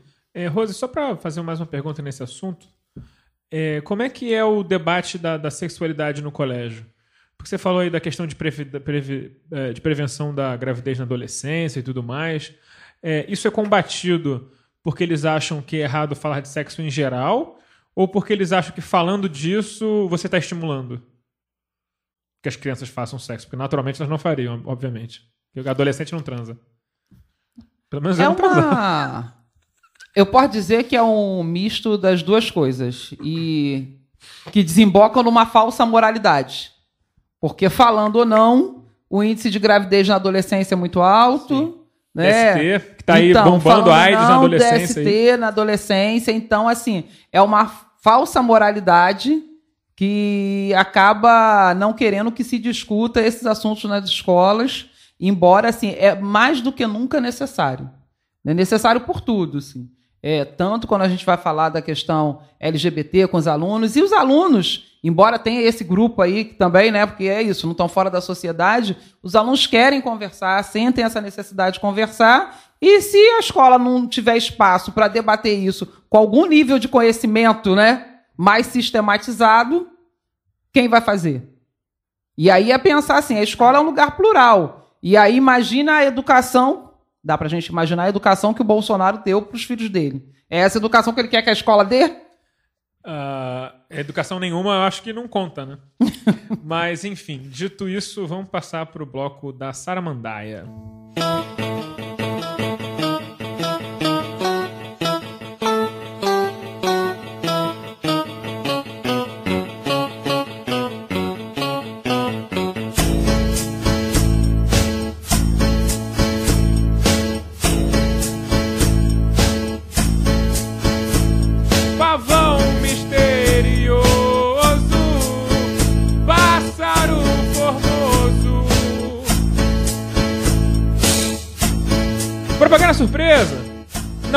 Cervejada lá do B do Rio, dia 7 de dezembro, a partir das 21 horas na Casa Porto, no centro do Rio de Janeiro. Fique ligado, você que está ouvindo aí, já é semana que vem. Rose tá convidada. Se prepare.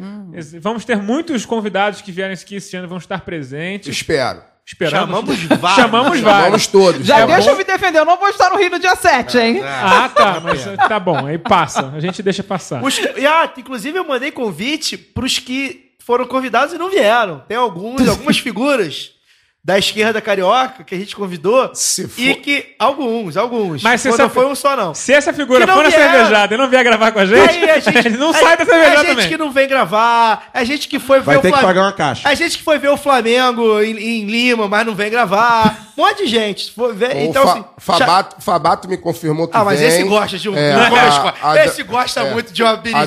né? Daniele, a Daniele Figueiredo da Unifavela também disse que, Dani que Balbi falou vai. que vinha. Então teremos algum, alguns Não, a gente chamou convidados. todo mundo. Cid Benjamin disse que vai aparecer, inclusive deve levar alguns livros que ele do o, o estado, o estado não, policial. A, a propaganda surpresa é aquela propaganda subliminar, né? Que aparece assim. meio Jequiti, como. Jequiti?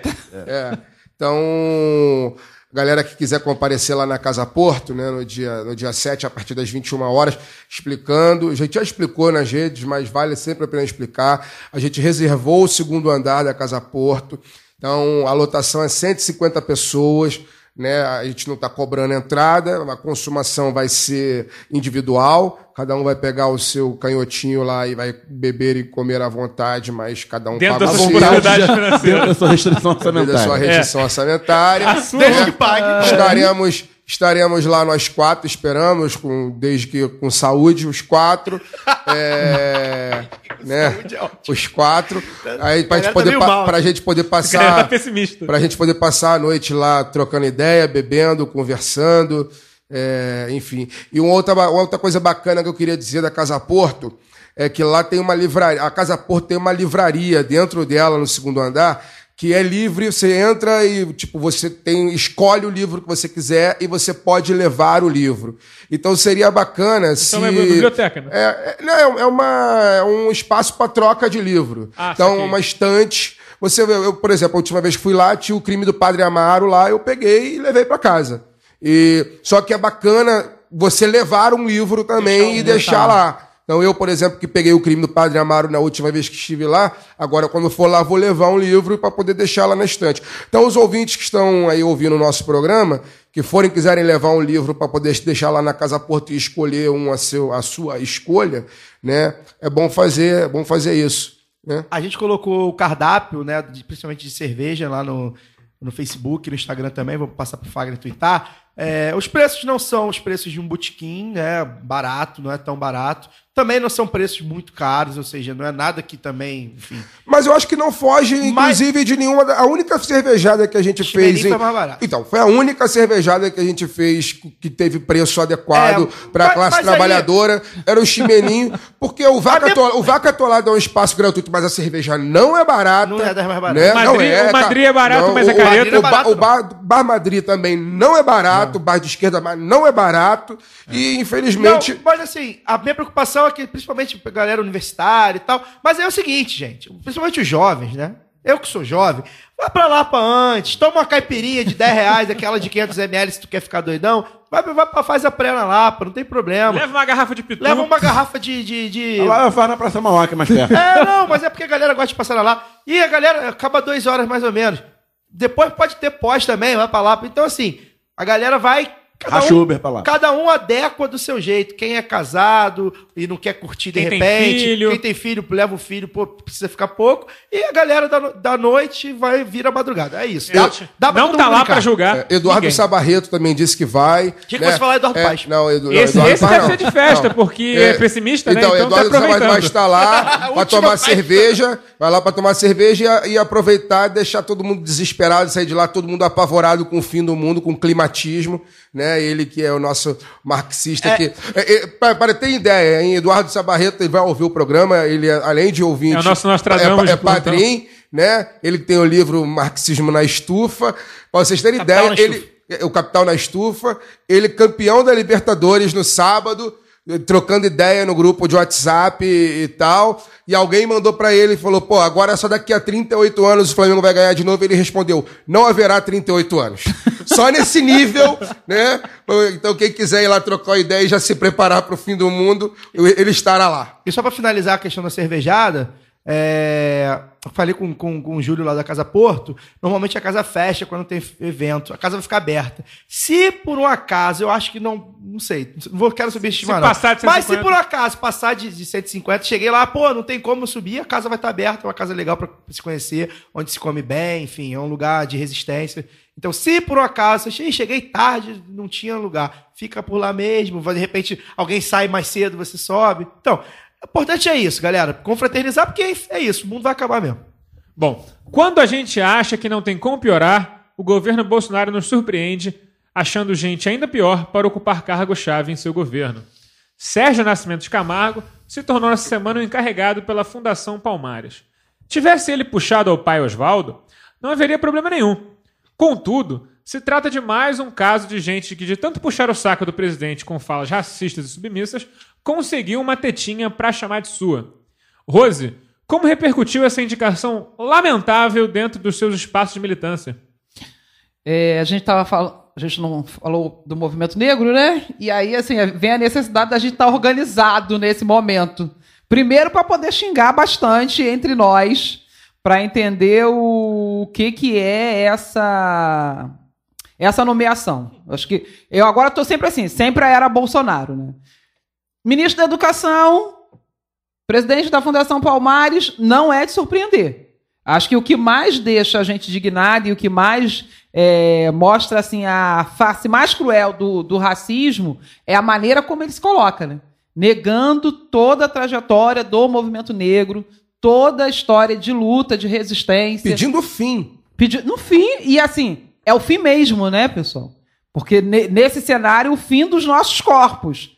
Que é a linha Como que tem que morrer. negro? Morrer, é, exatamente. Tem que morrer. É o que ele prega pro que ele chama de- dos negros esquerdopatas. Inclusive, para quem não sabe, ele é negro, só para deixar claro. Sim, é, Sim. quem não viu. Eu escrevi um, um, um, um tweet que, deu uma, que viralizou hoje sobre isso, que resume, na minha opinião, assim, o que é esse governo, né? E que me deixa muito chocado, né? No Planalto, um aspirante a ditador. Na Justiça, um advogado de milícia. Na economia, um proxeneta. Na educação, um iletrado. No meio ambiente, um desmatador. Na ciência, um fabricante de travesseiro.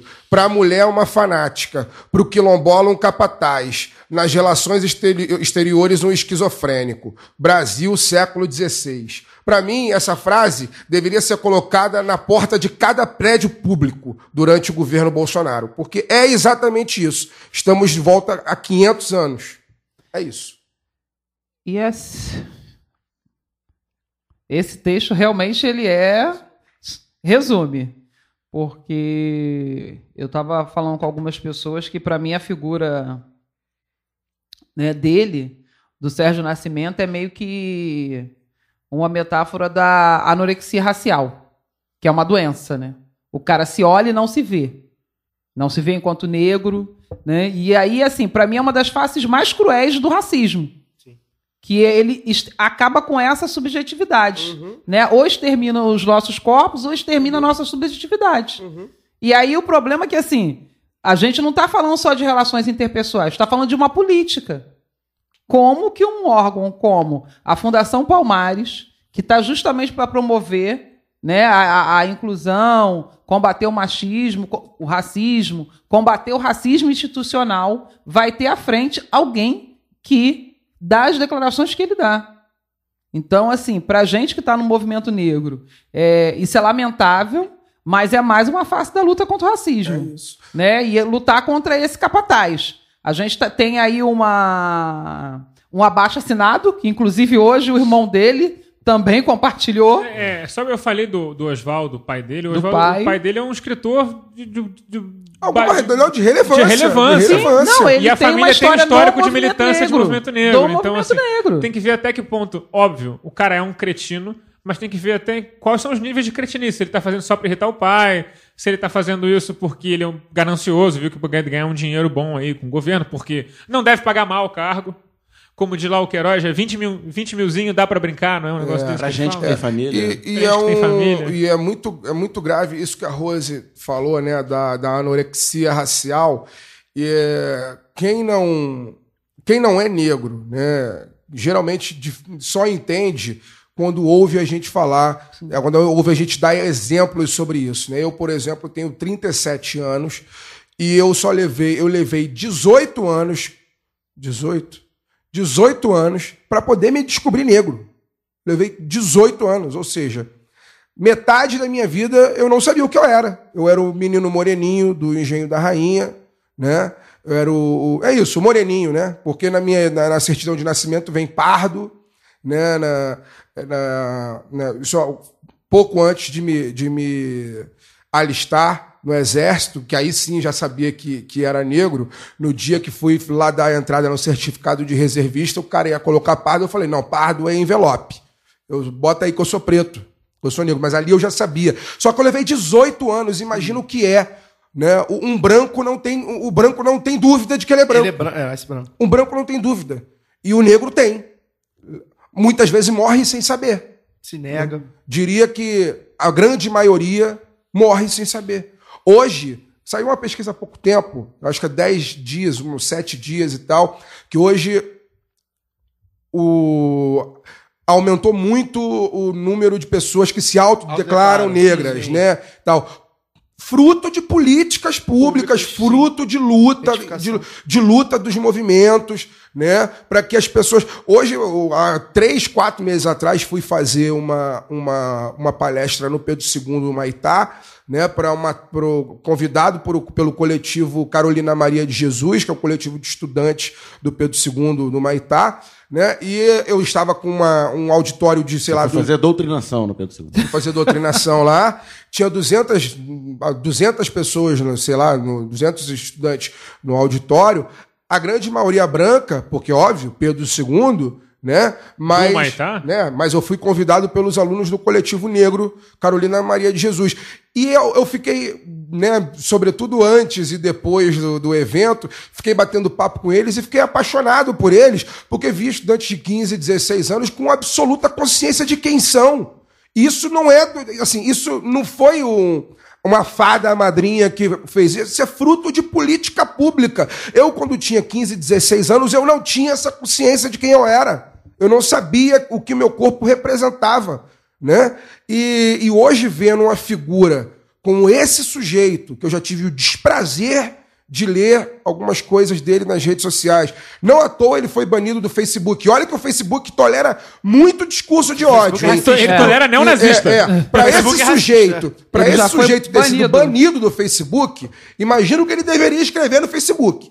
Né? Mas eu já tive o, o desprazer de ler muita coisa que ele escreveu no, no, no Twitter, e é chocante, de fato, por mais que eu né, li aqui agora há pouco aqui o, o que eu acho que deveria ser o manifesto do governo Bolsonaro em cada, na porta de cada prédio público, ainda assim é chocante ver uma figura como essa numa instituição importante. Eu que trabalho né, com, com. Explica o que, com, que é a Fundação Palmares.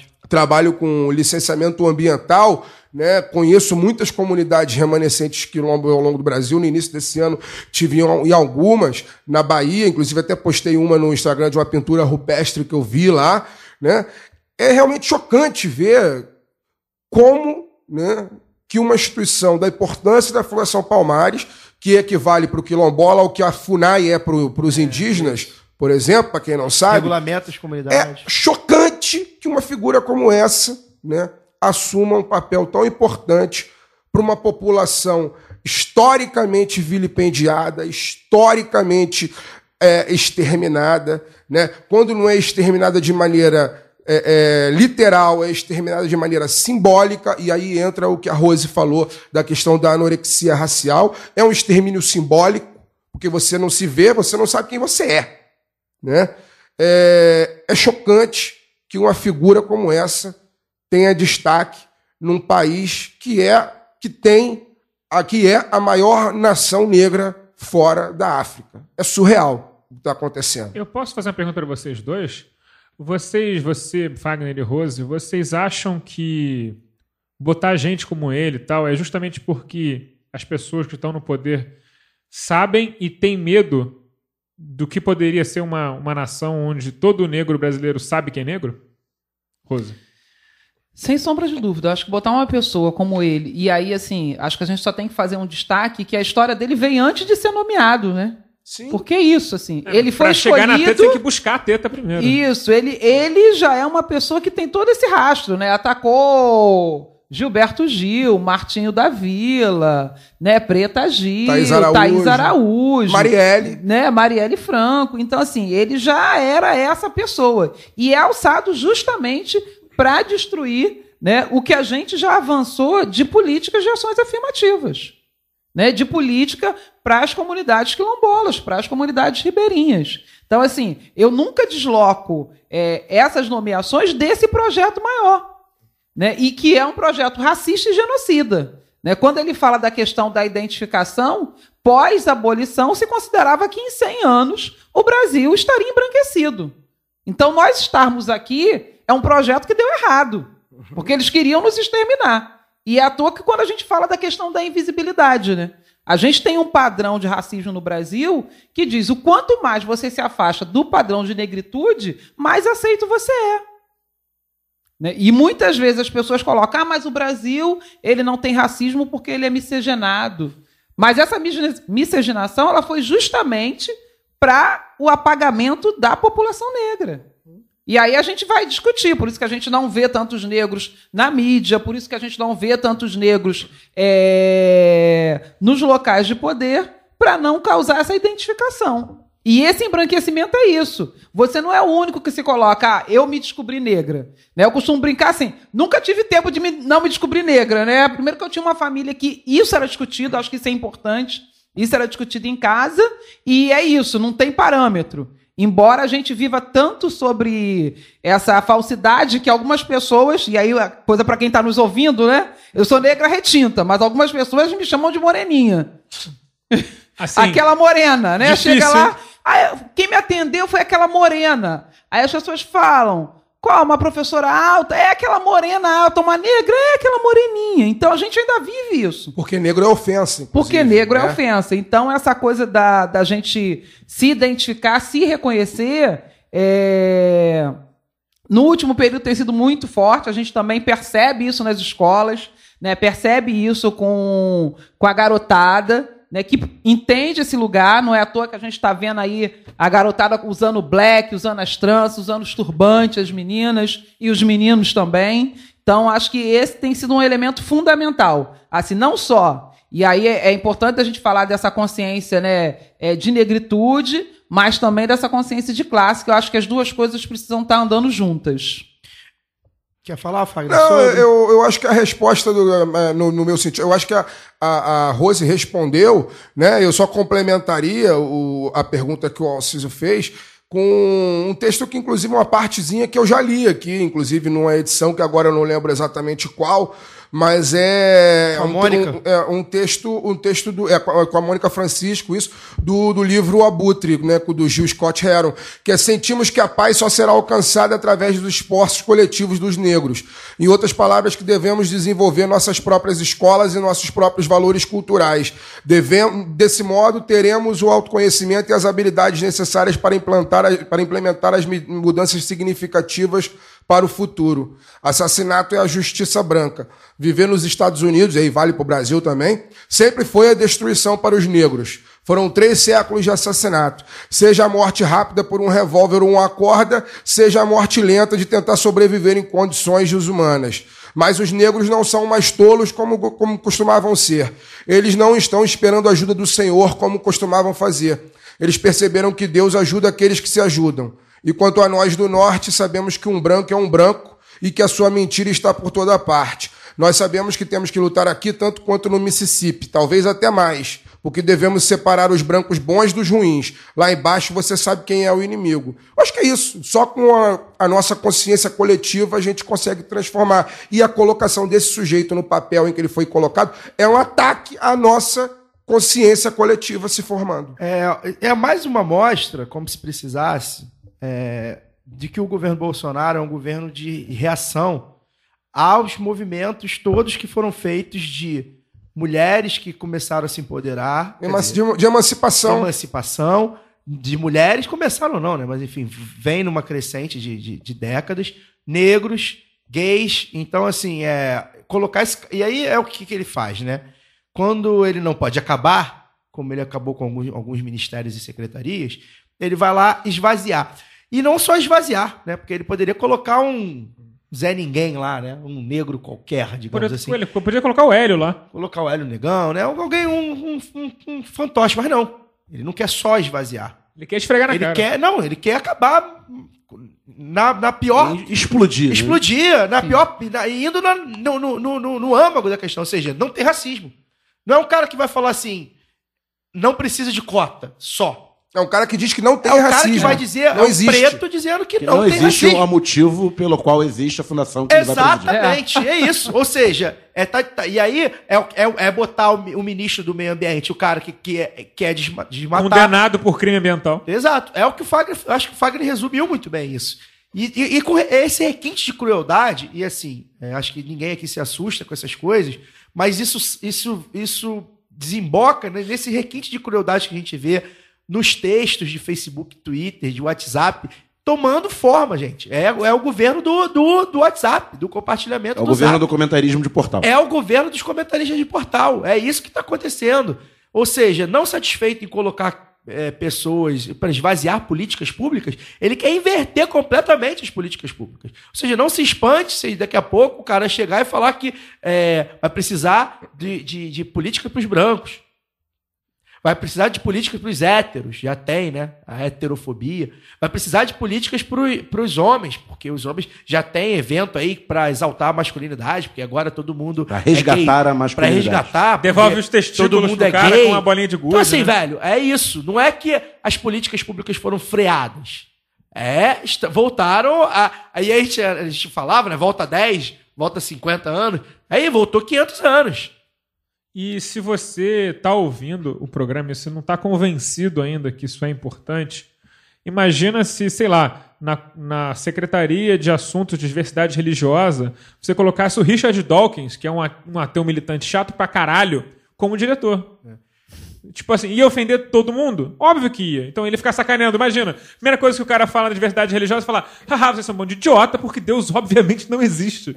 Sabe? É a mesma coisa. E é só pra, só pra. Na verdade, não é complementar, mas eu acho que isso acaba reverberando nesse, nesse sentido. O guru do governo, né? O canalha, o. o Rasputin da Virgínia. o, o canalha, o charlatão, que é o guru do governo Olavo de Carvalho, foi homenageado pela Câmara do Rio com a medalha Pedro Ernesto, que é a principal comenda da cidade. Inclusive com votos de. César Maia. César Maia. Partido Novo. Partido Novo. Nossa direita ilustrada. É, gente do, gente do DEM. né? Gente do. Enfim, PT tem porrada de partido aqui. Então, assim. PT votou a favor? Não. Não. Não. Então, assim. Não, porque o PT do Rio sabe como é que é, né? Vai saber. Não, mas Não, eu acho que vereador é só o Raimon, né? E tem mais um. Tem, tem, o, Não, tem dois. duas. É, tem dois. O, o tem a Luciana, né? A Não, é Luciana. uma moça lá que. Tetra, tetraplégica. É a Luciana, acho que é Luciana. Luciana no- Novaes. É, Acho que é a Luciana Novaes, eu acho. É, aí votaram com a Atila Nunes, Babá não votou, votaram contra, contra né? Atila Nunes, Babá, Marcos Paulo Pessoal, Fernando William do PDT, Leonel Brizola Pessoal, Paulo Pinheiro Pessoal, professor Célio Luparelli do DEM, Raymond do PT, Renato Cinco do PSOL, Tânia, Tânia Baixo se absteve, ah, e é isso. Tarcísio Mota, Tereza Berg. É, é, enfim, é, A esquerda mais a Teresa Berger. É E basicamente isso. o professor Célio Luparé. E o professor Délio Paré. Então, assim, é, por que, que eu falei isso? Porque o Olavo de Carvalho é o cara que a, a gente viu crescer e não fez nada, né?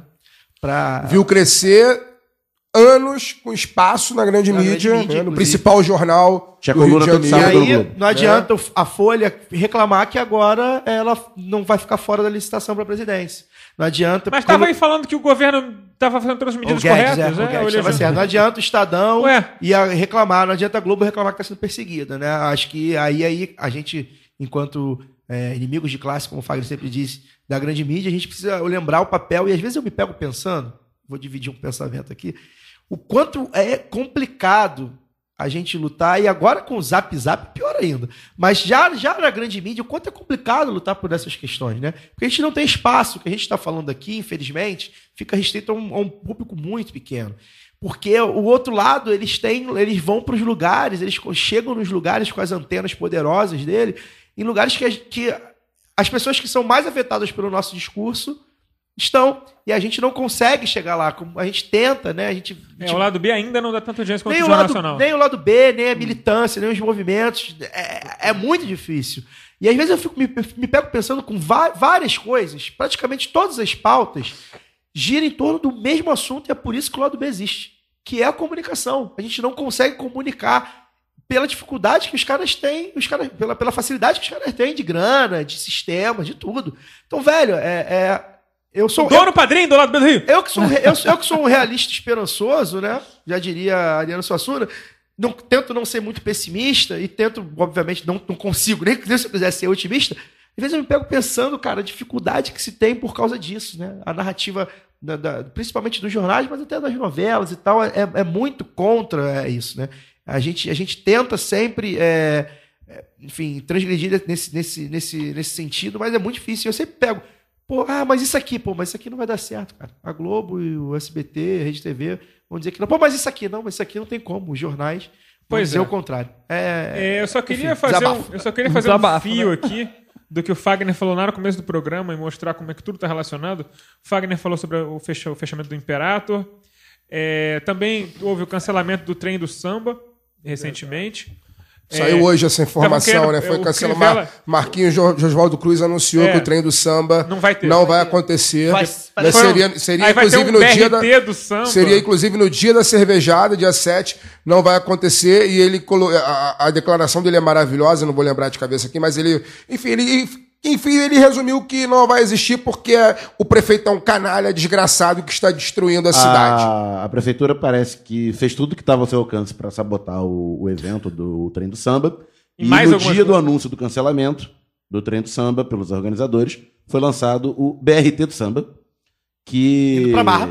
exatamente, que inverte a lógica, inverte o polo. Vai sair da estação Madureira Manasseia, que é ali no viaduto em cima da estação de Madureira, e ir pro Alvorada, aonde vão ter os palcos.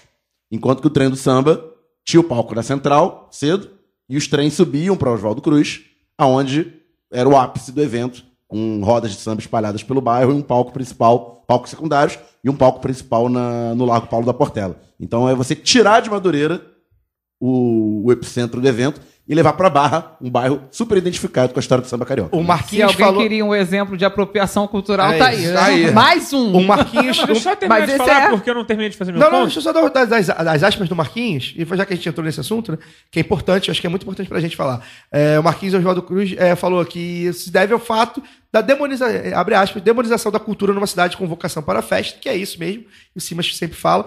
E o meu amigo Marcelo, lá do Voz da Comunidade, ouvinte nosso também, o Vascaíno, é, abre aspas para ele no Twitter. Se juntarmos o trem do samba de 95, o pagode do trem em 91 e os pagodes que Paulo da Portela promovia pelos trens urbanos na década de 20, são quase 100 anos de história jogados fora por um jeito de pensar a cidade que destrói tudo aquilo que é popular, periférico e ancestral. Então, justamente esse é o ponto que eu queria fazer. É, fechamento do Imperator, esse cretino aí na, lá na, no- na Fundação Palmares, fechamento do trem do samba. É, tudo isso é uma tentativa de demonização de tudo que é popular no Brasil. E isso passa por um simples motivo. Falamos aí de Olavo de Carvalho, e muito disso vem dele. É porque essa gente acha que pobre não é capaz de produzir cultura.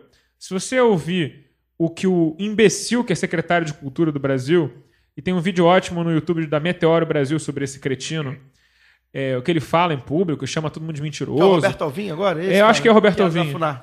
Esse merda aí mesmo. É o que Fernanda insu- Montenegro. que insultou a Fernanda Exatamente. Montenegro. Ele fala em alta cultura, em música clássica, em música erudita. É porque porque para isso que é isso que a gente acha que é cultura. Essa merda cafona de ficar, de, entendeu? De ficar cantando can- canto gregoriano é a única coisa que existe de cultura. O- o Sé- Sérgio, ainda né, consomem, do- é. ainda não entendem porra nenhuma de música clássica e nem de canto erudito. O só Sérgio falou claro. isso, né? Que eu, eu, eu, ouço, eu ouço Beethoven e a esquerda quer que eu ouça funk. Essas É. coisas. é nesse sentido. Eu duvido muito, inclusive, que ele saiba diferenciar, por exemplo, Beethoven de Bach. É. Mas isso é uma outra história. O, o- só pra, pra continuar a história do treino do samba, o Marcelo, daqui lá da, da Voz da Comunidade, é, citou, né? E foi muito bem. É, lembrou, Marcelo Crivella foi eleito com o apoio do mundo do samba. E é verdade. Inclusive, é, o, teve o samba da São Clemente, sacaneando esse pessoal que apoiou o Crivella.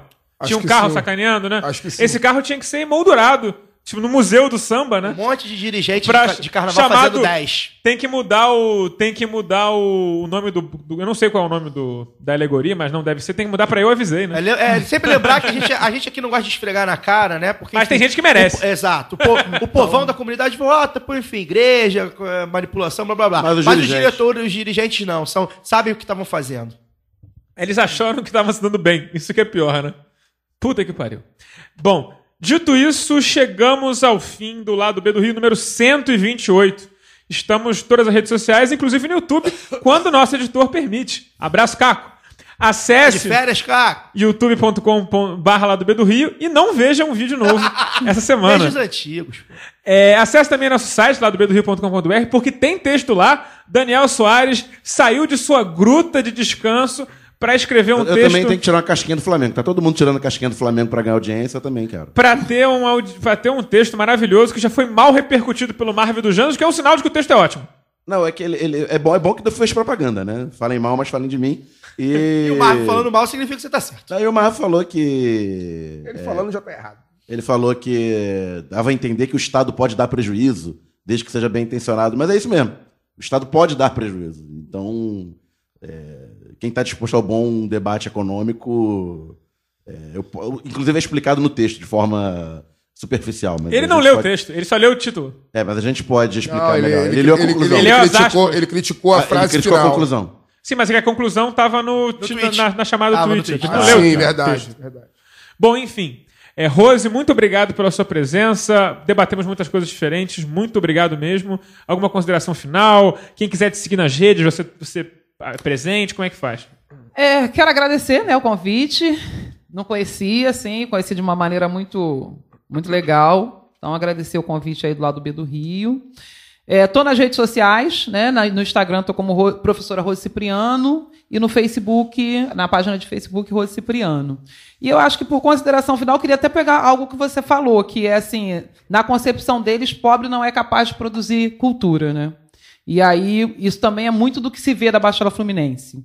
E aí eu queria terminar nessa perspectiva positiva, que apesar desse cenário nefasto que a gente está vivendo, né, apesar de todo esse estigma, de toda a violência, a Baixada Fluminense está produzindo bastante coisa legal no audiovisual, na cultura, na música. E aí, cada vez mais também, para a gente eliminar esse racismo, a gente precisa pegar essa, nessa perspectiva positiva né, do que as pessoas estão fazendo. Né? E queria terminar aí mandando um abraço para o Donana. E por que o Donana? Donana é uma, um centro cultural que fica em Belfor Roxo, né? tem mais de 30 anos aí de, de caminhada. E Belfor Roxo, que é uma cidade que por onde passaram vários músicos, do Rapa, do Cidade Negra, Farofa Carioca.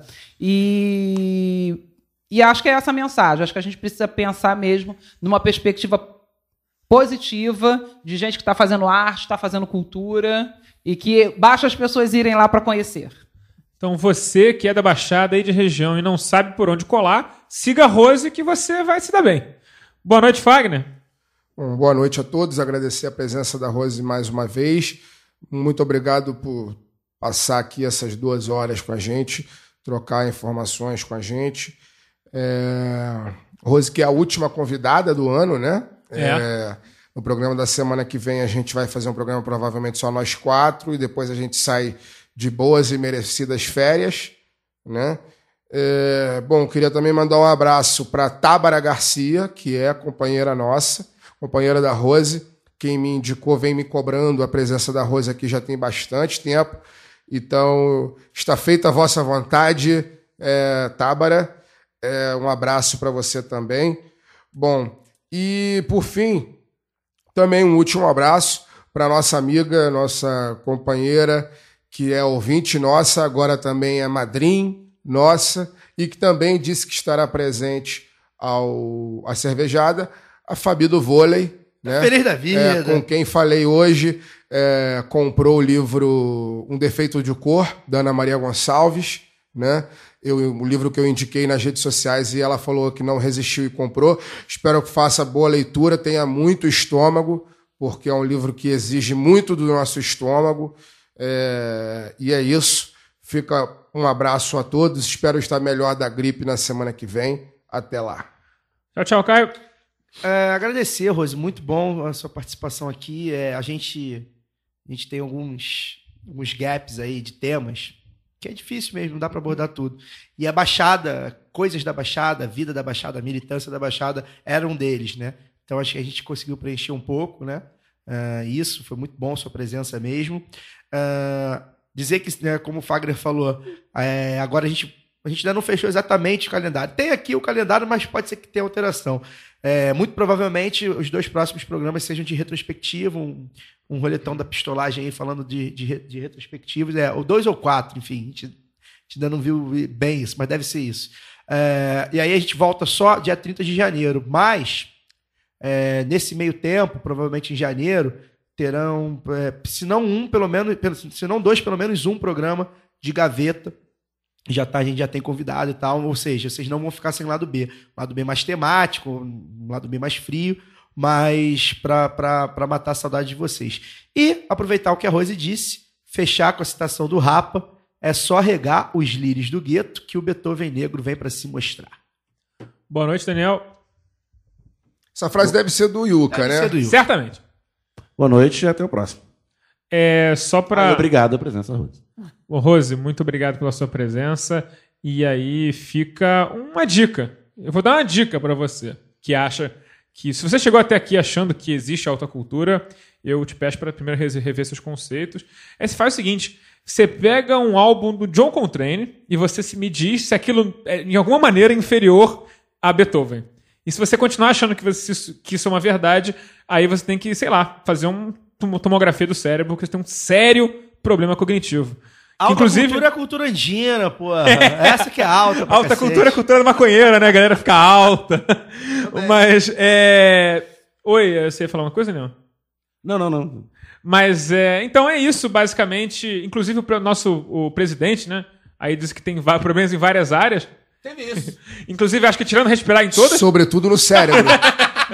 Tirando Não, respirar, respirar tem problema Ele tem também. problema, ele lembra, É, que ele tem apneia. É. é. Tem problema. Respirar pra ele é o problema. Pra nós, definitivamente. Então, assim, tirando, tirando o cerebelo ali, tá tudo funcionando mal. Então, até semana que vem, com mais um lado B do Rio, Isso, mais um lado B do Rio mais retrô. etéreo, assim. É, vai ser mais etéreo. É, peço perdão pro ouvinte mais fanático, mas a gente também é filho de Deus e merece botar um ritmo mais light no final do ano. Valeu, gente. Valeu.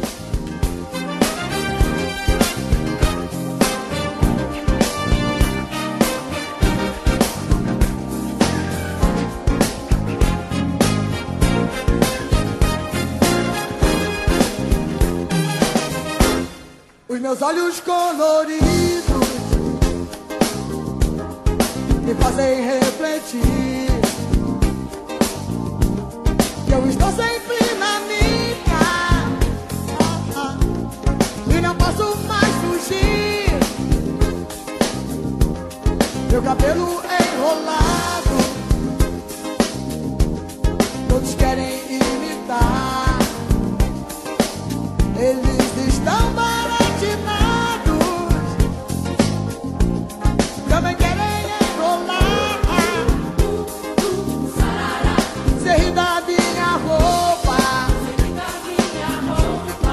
ri do meu cabelo. Você ri da minha pele. Você ri do meu sorriso. Mas a verdade é que você.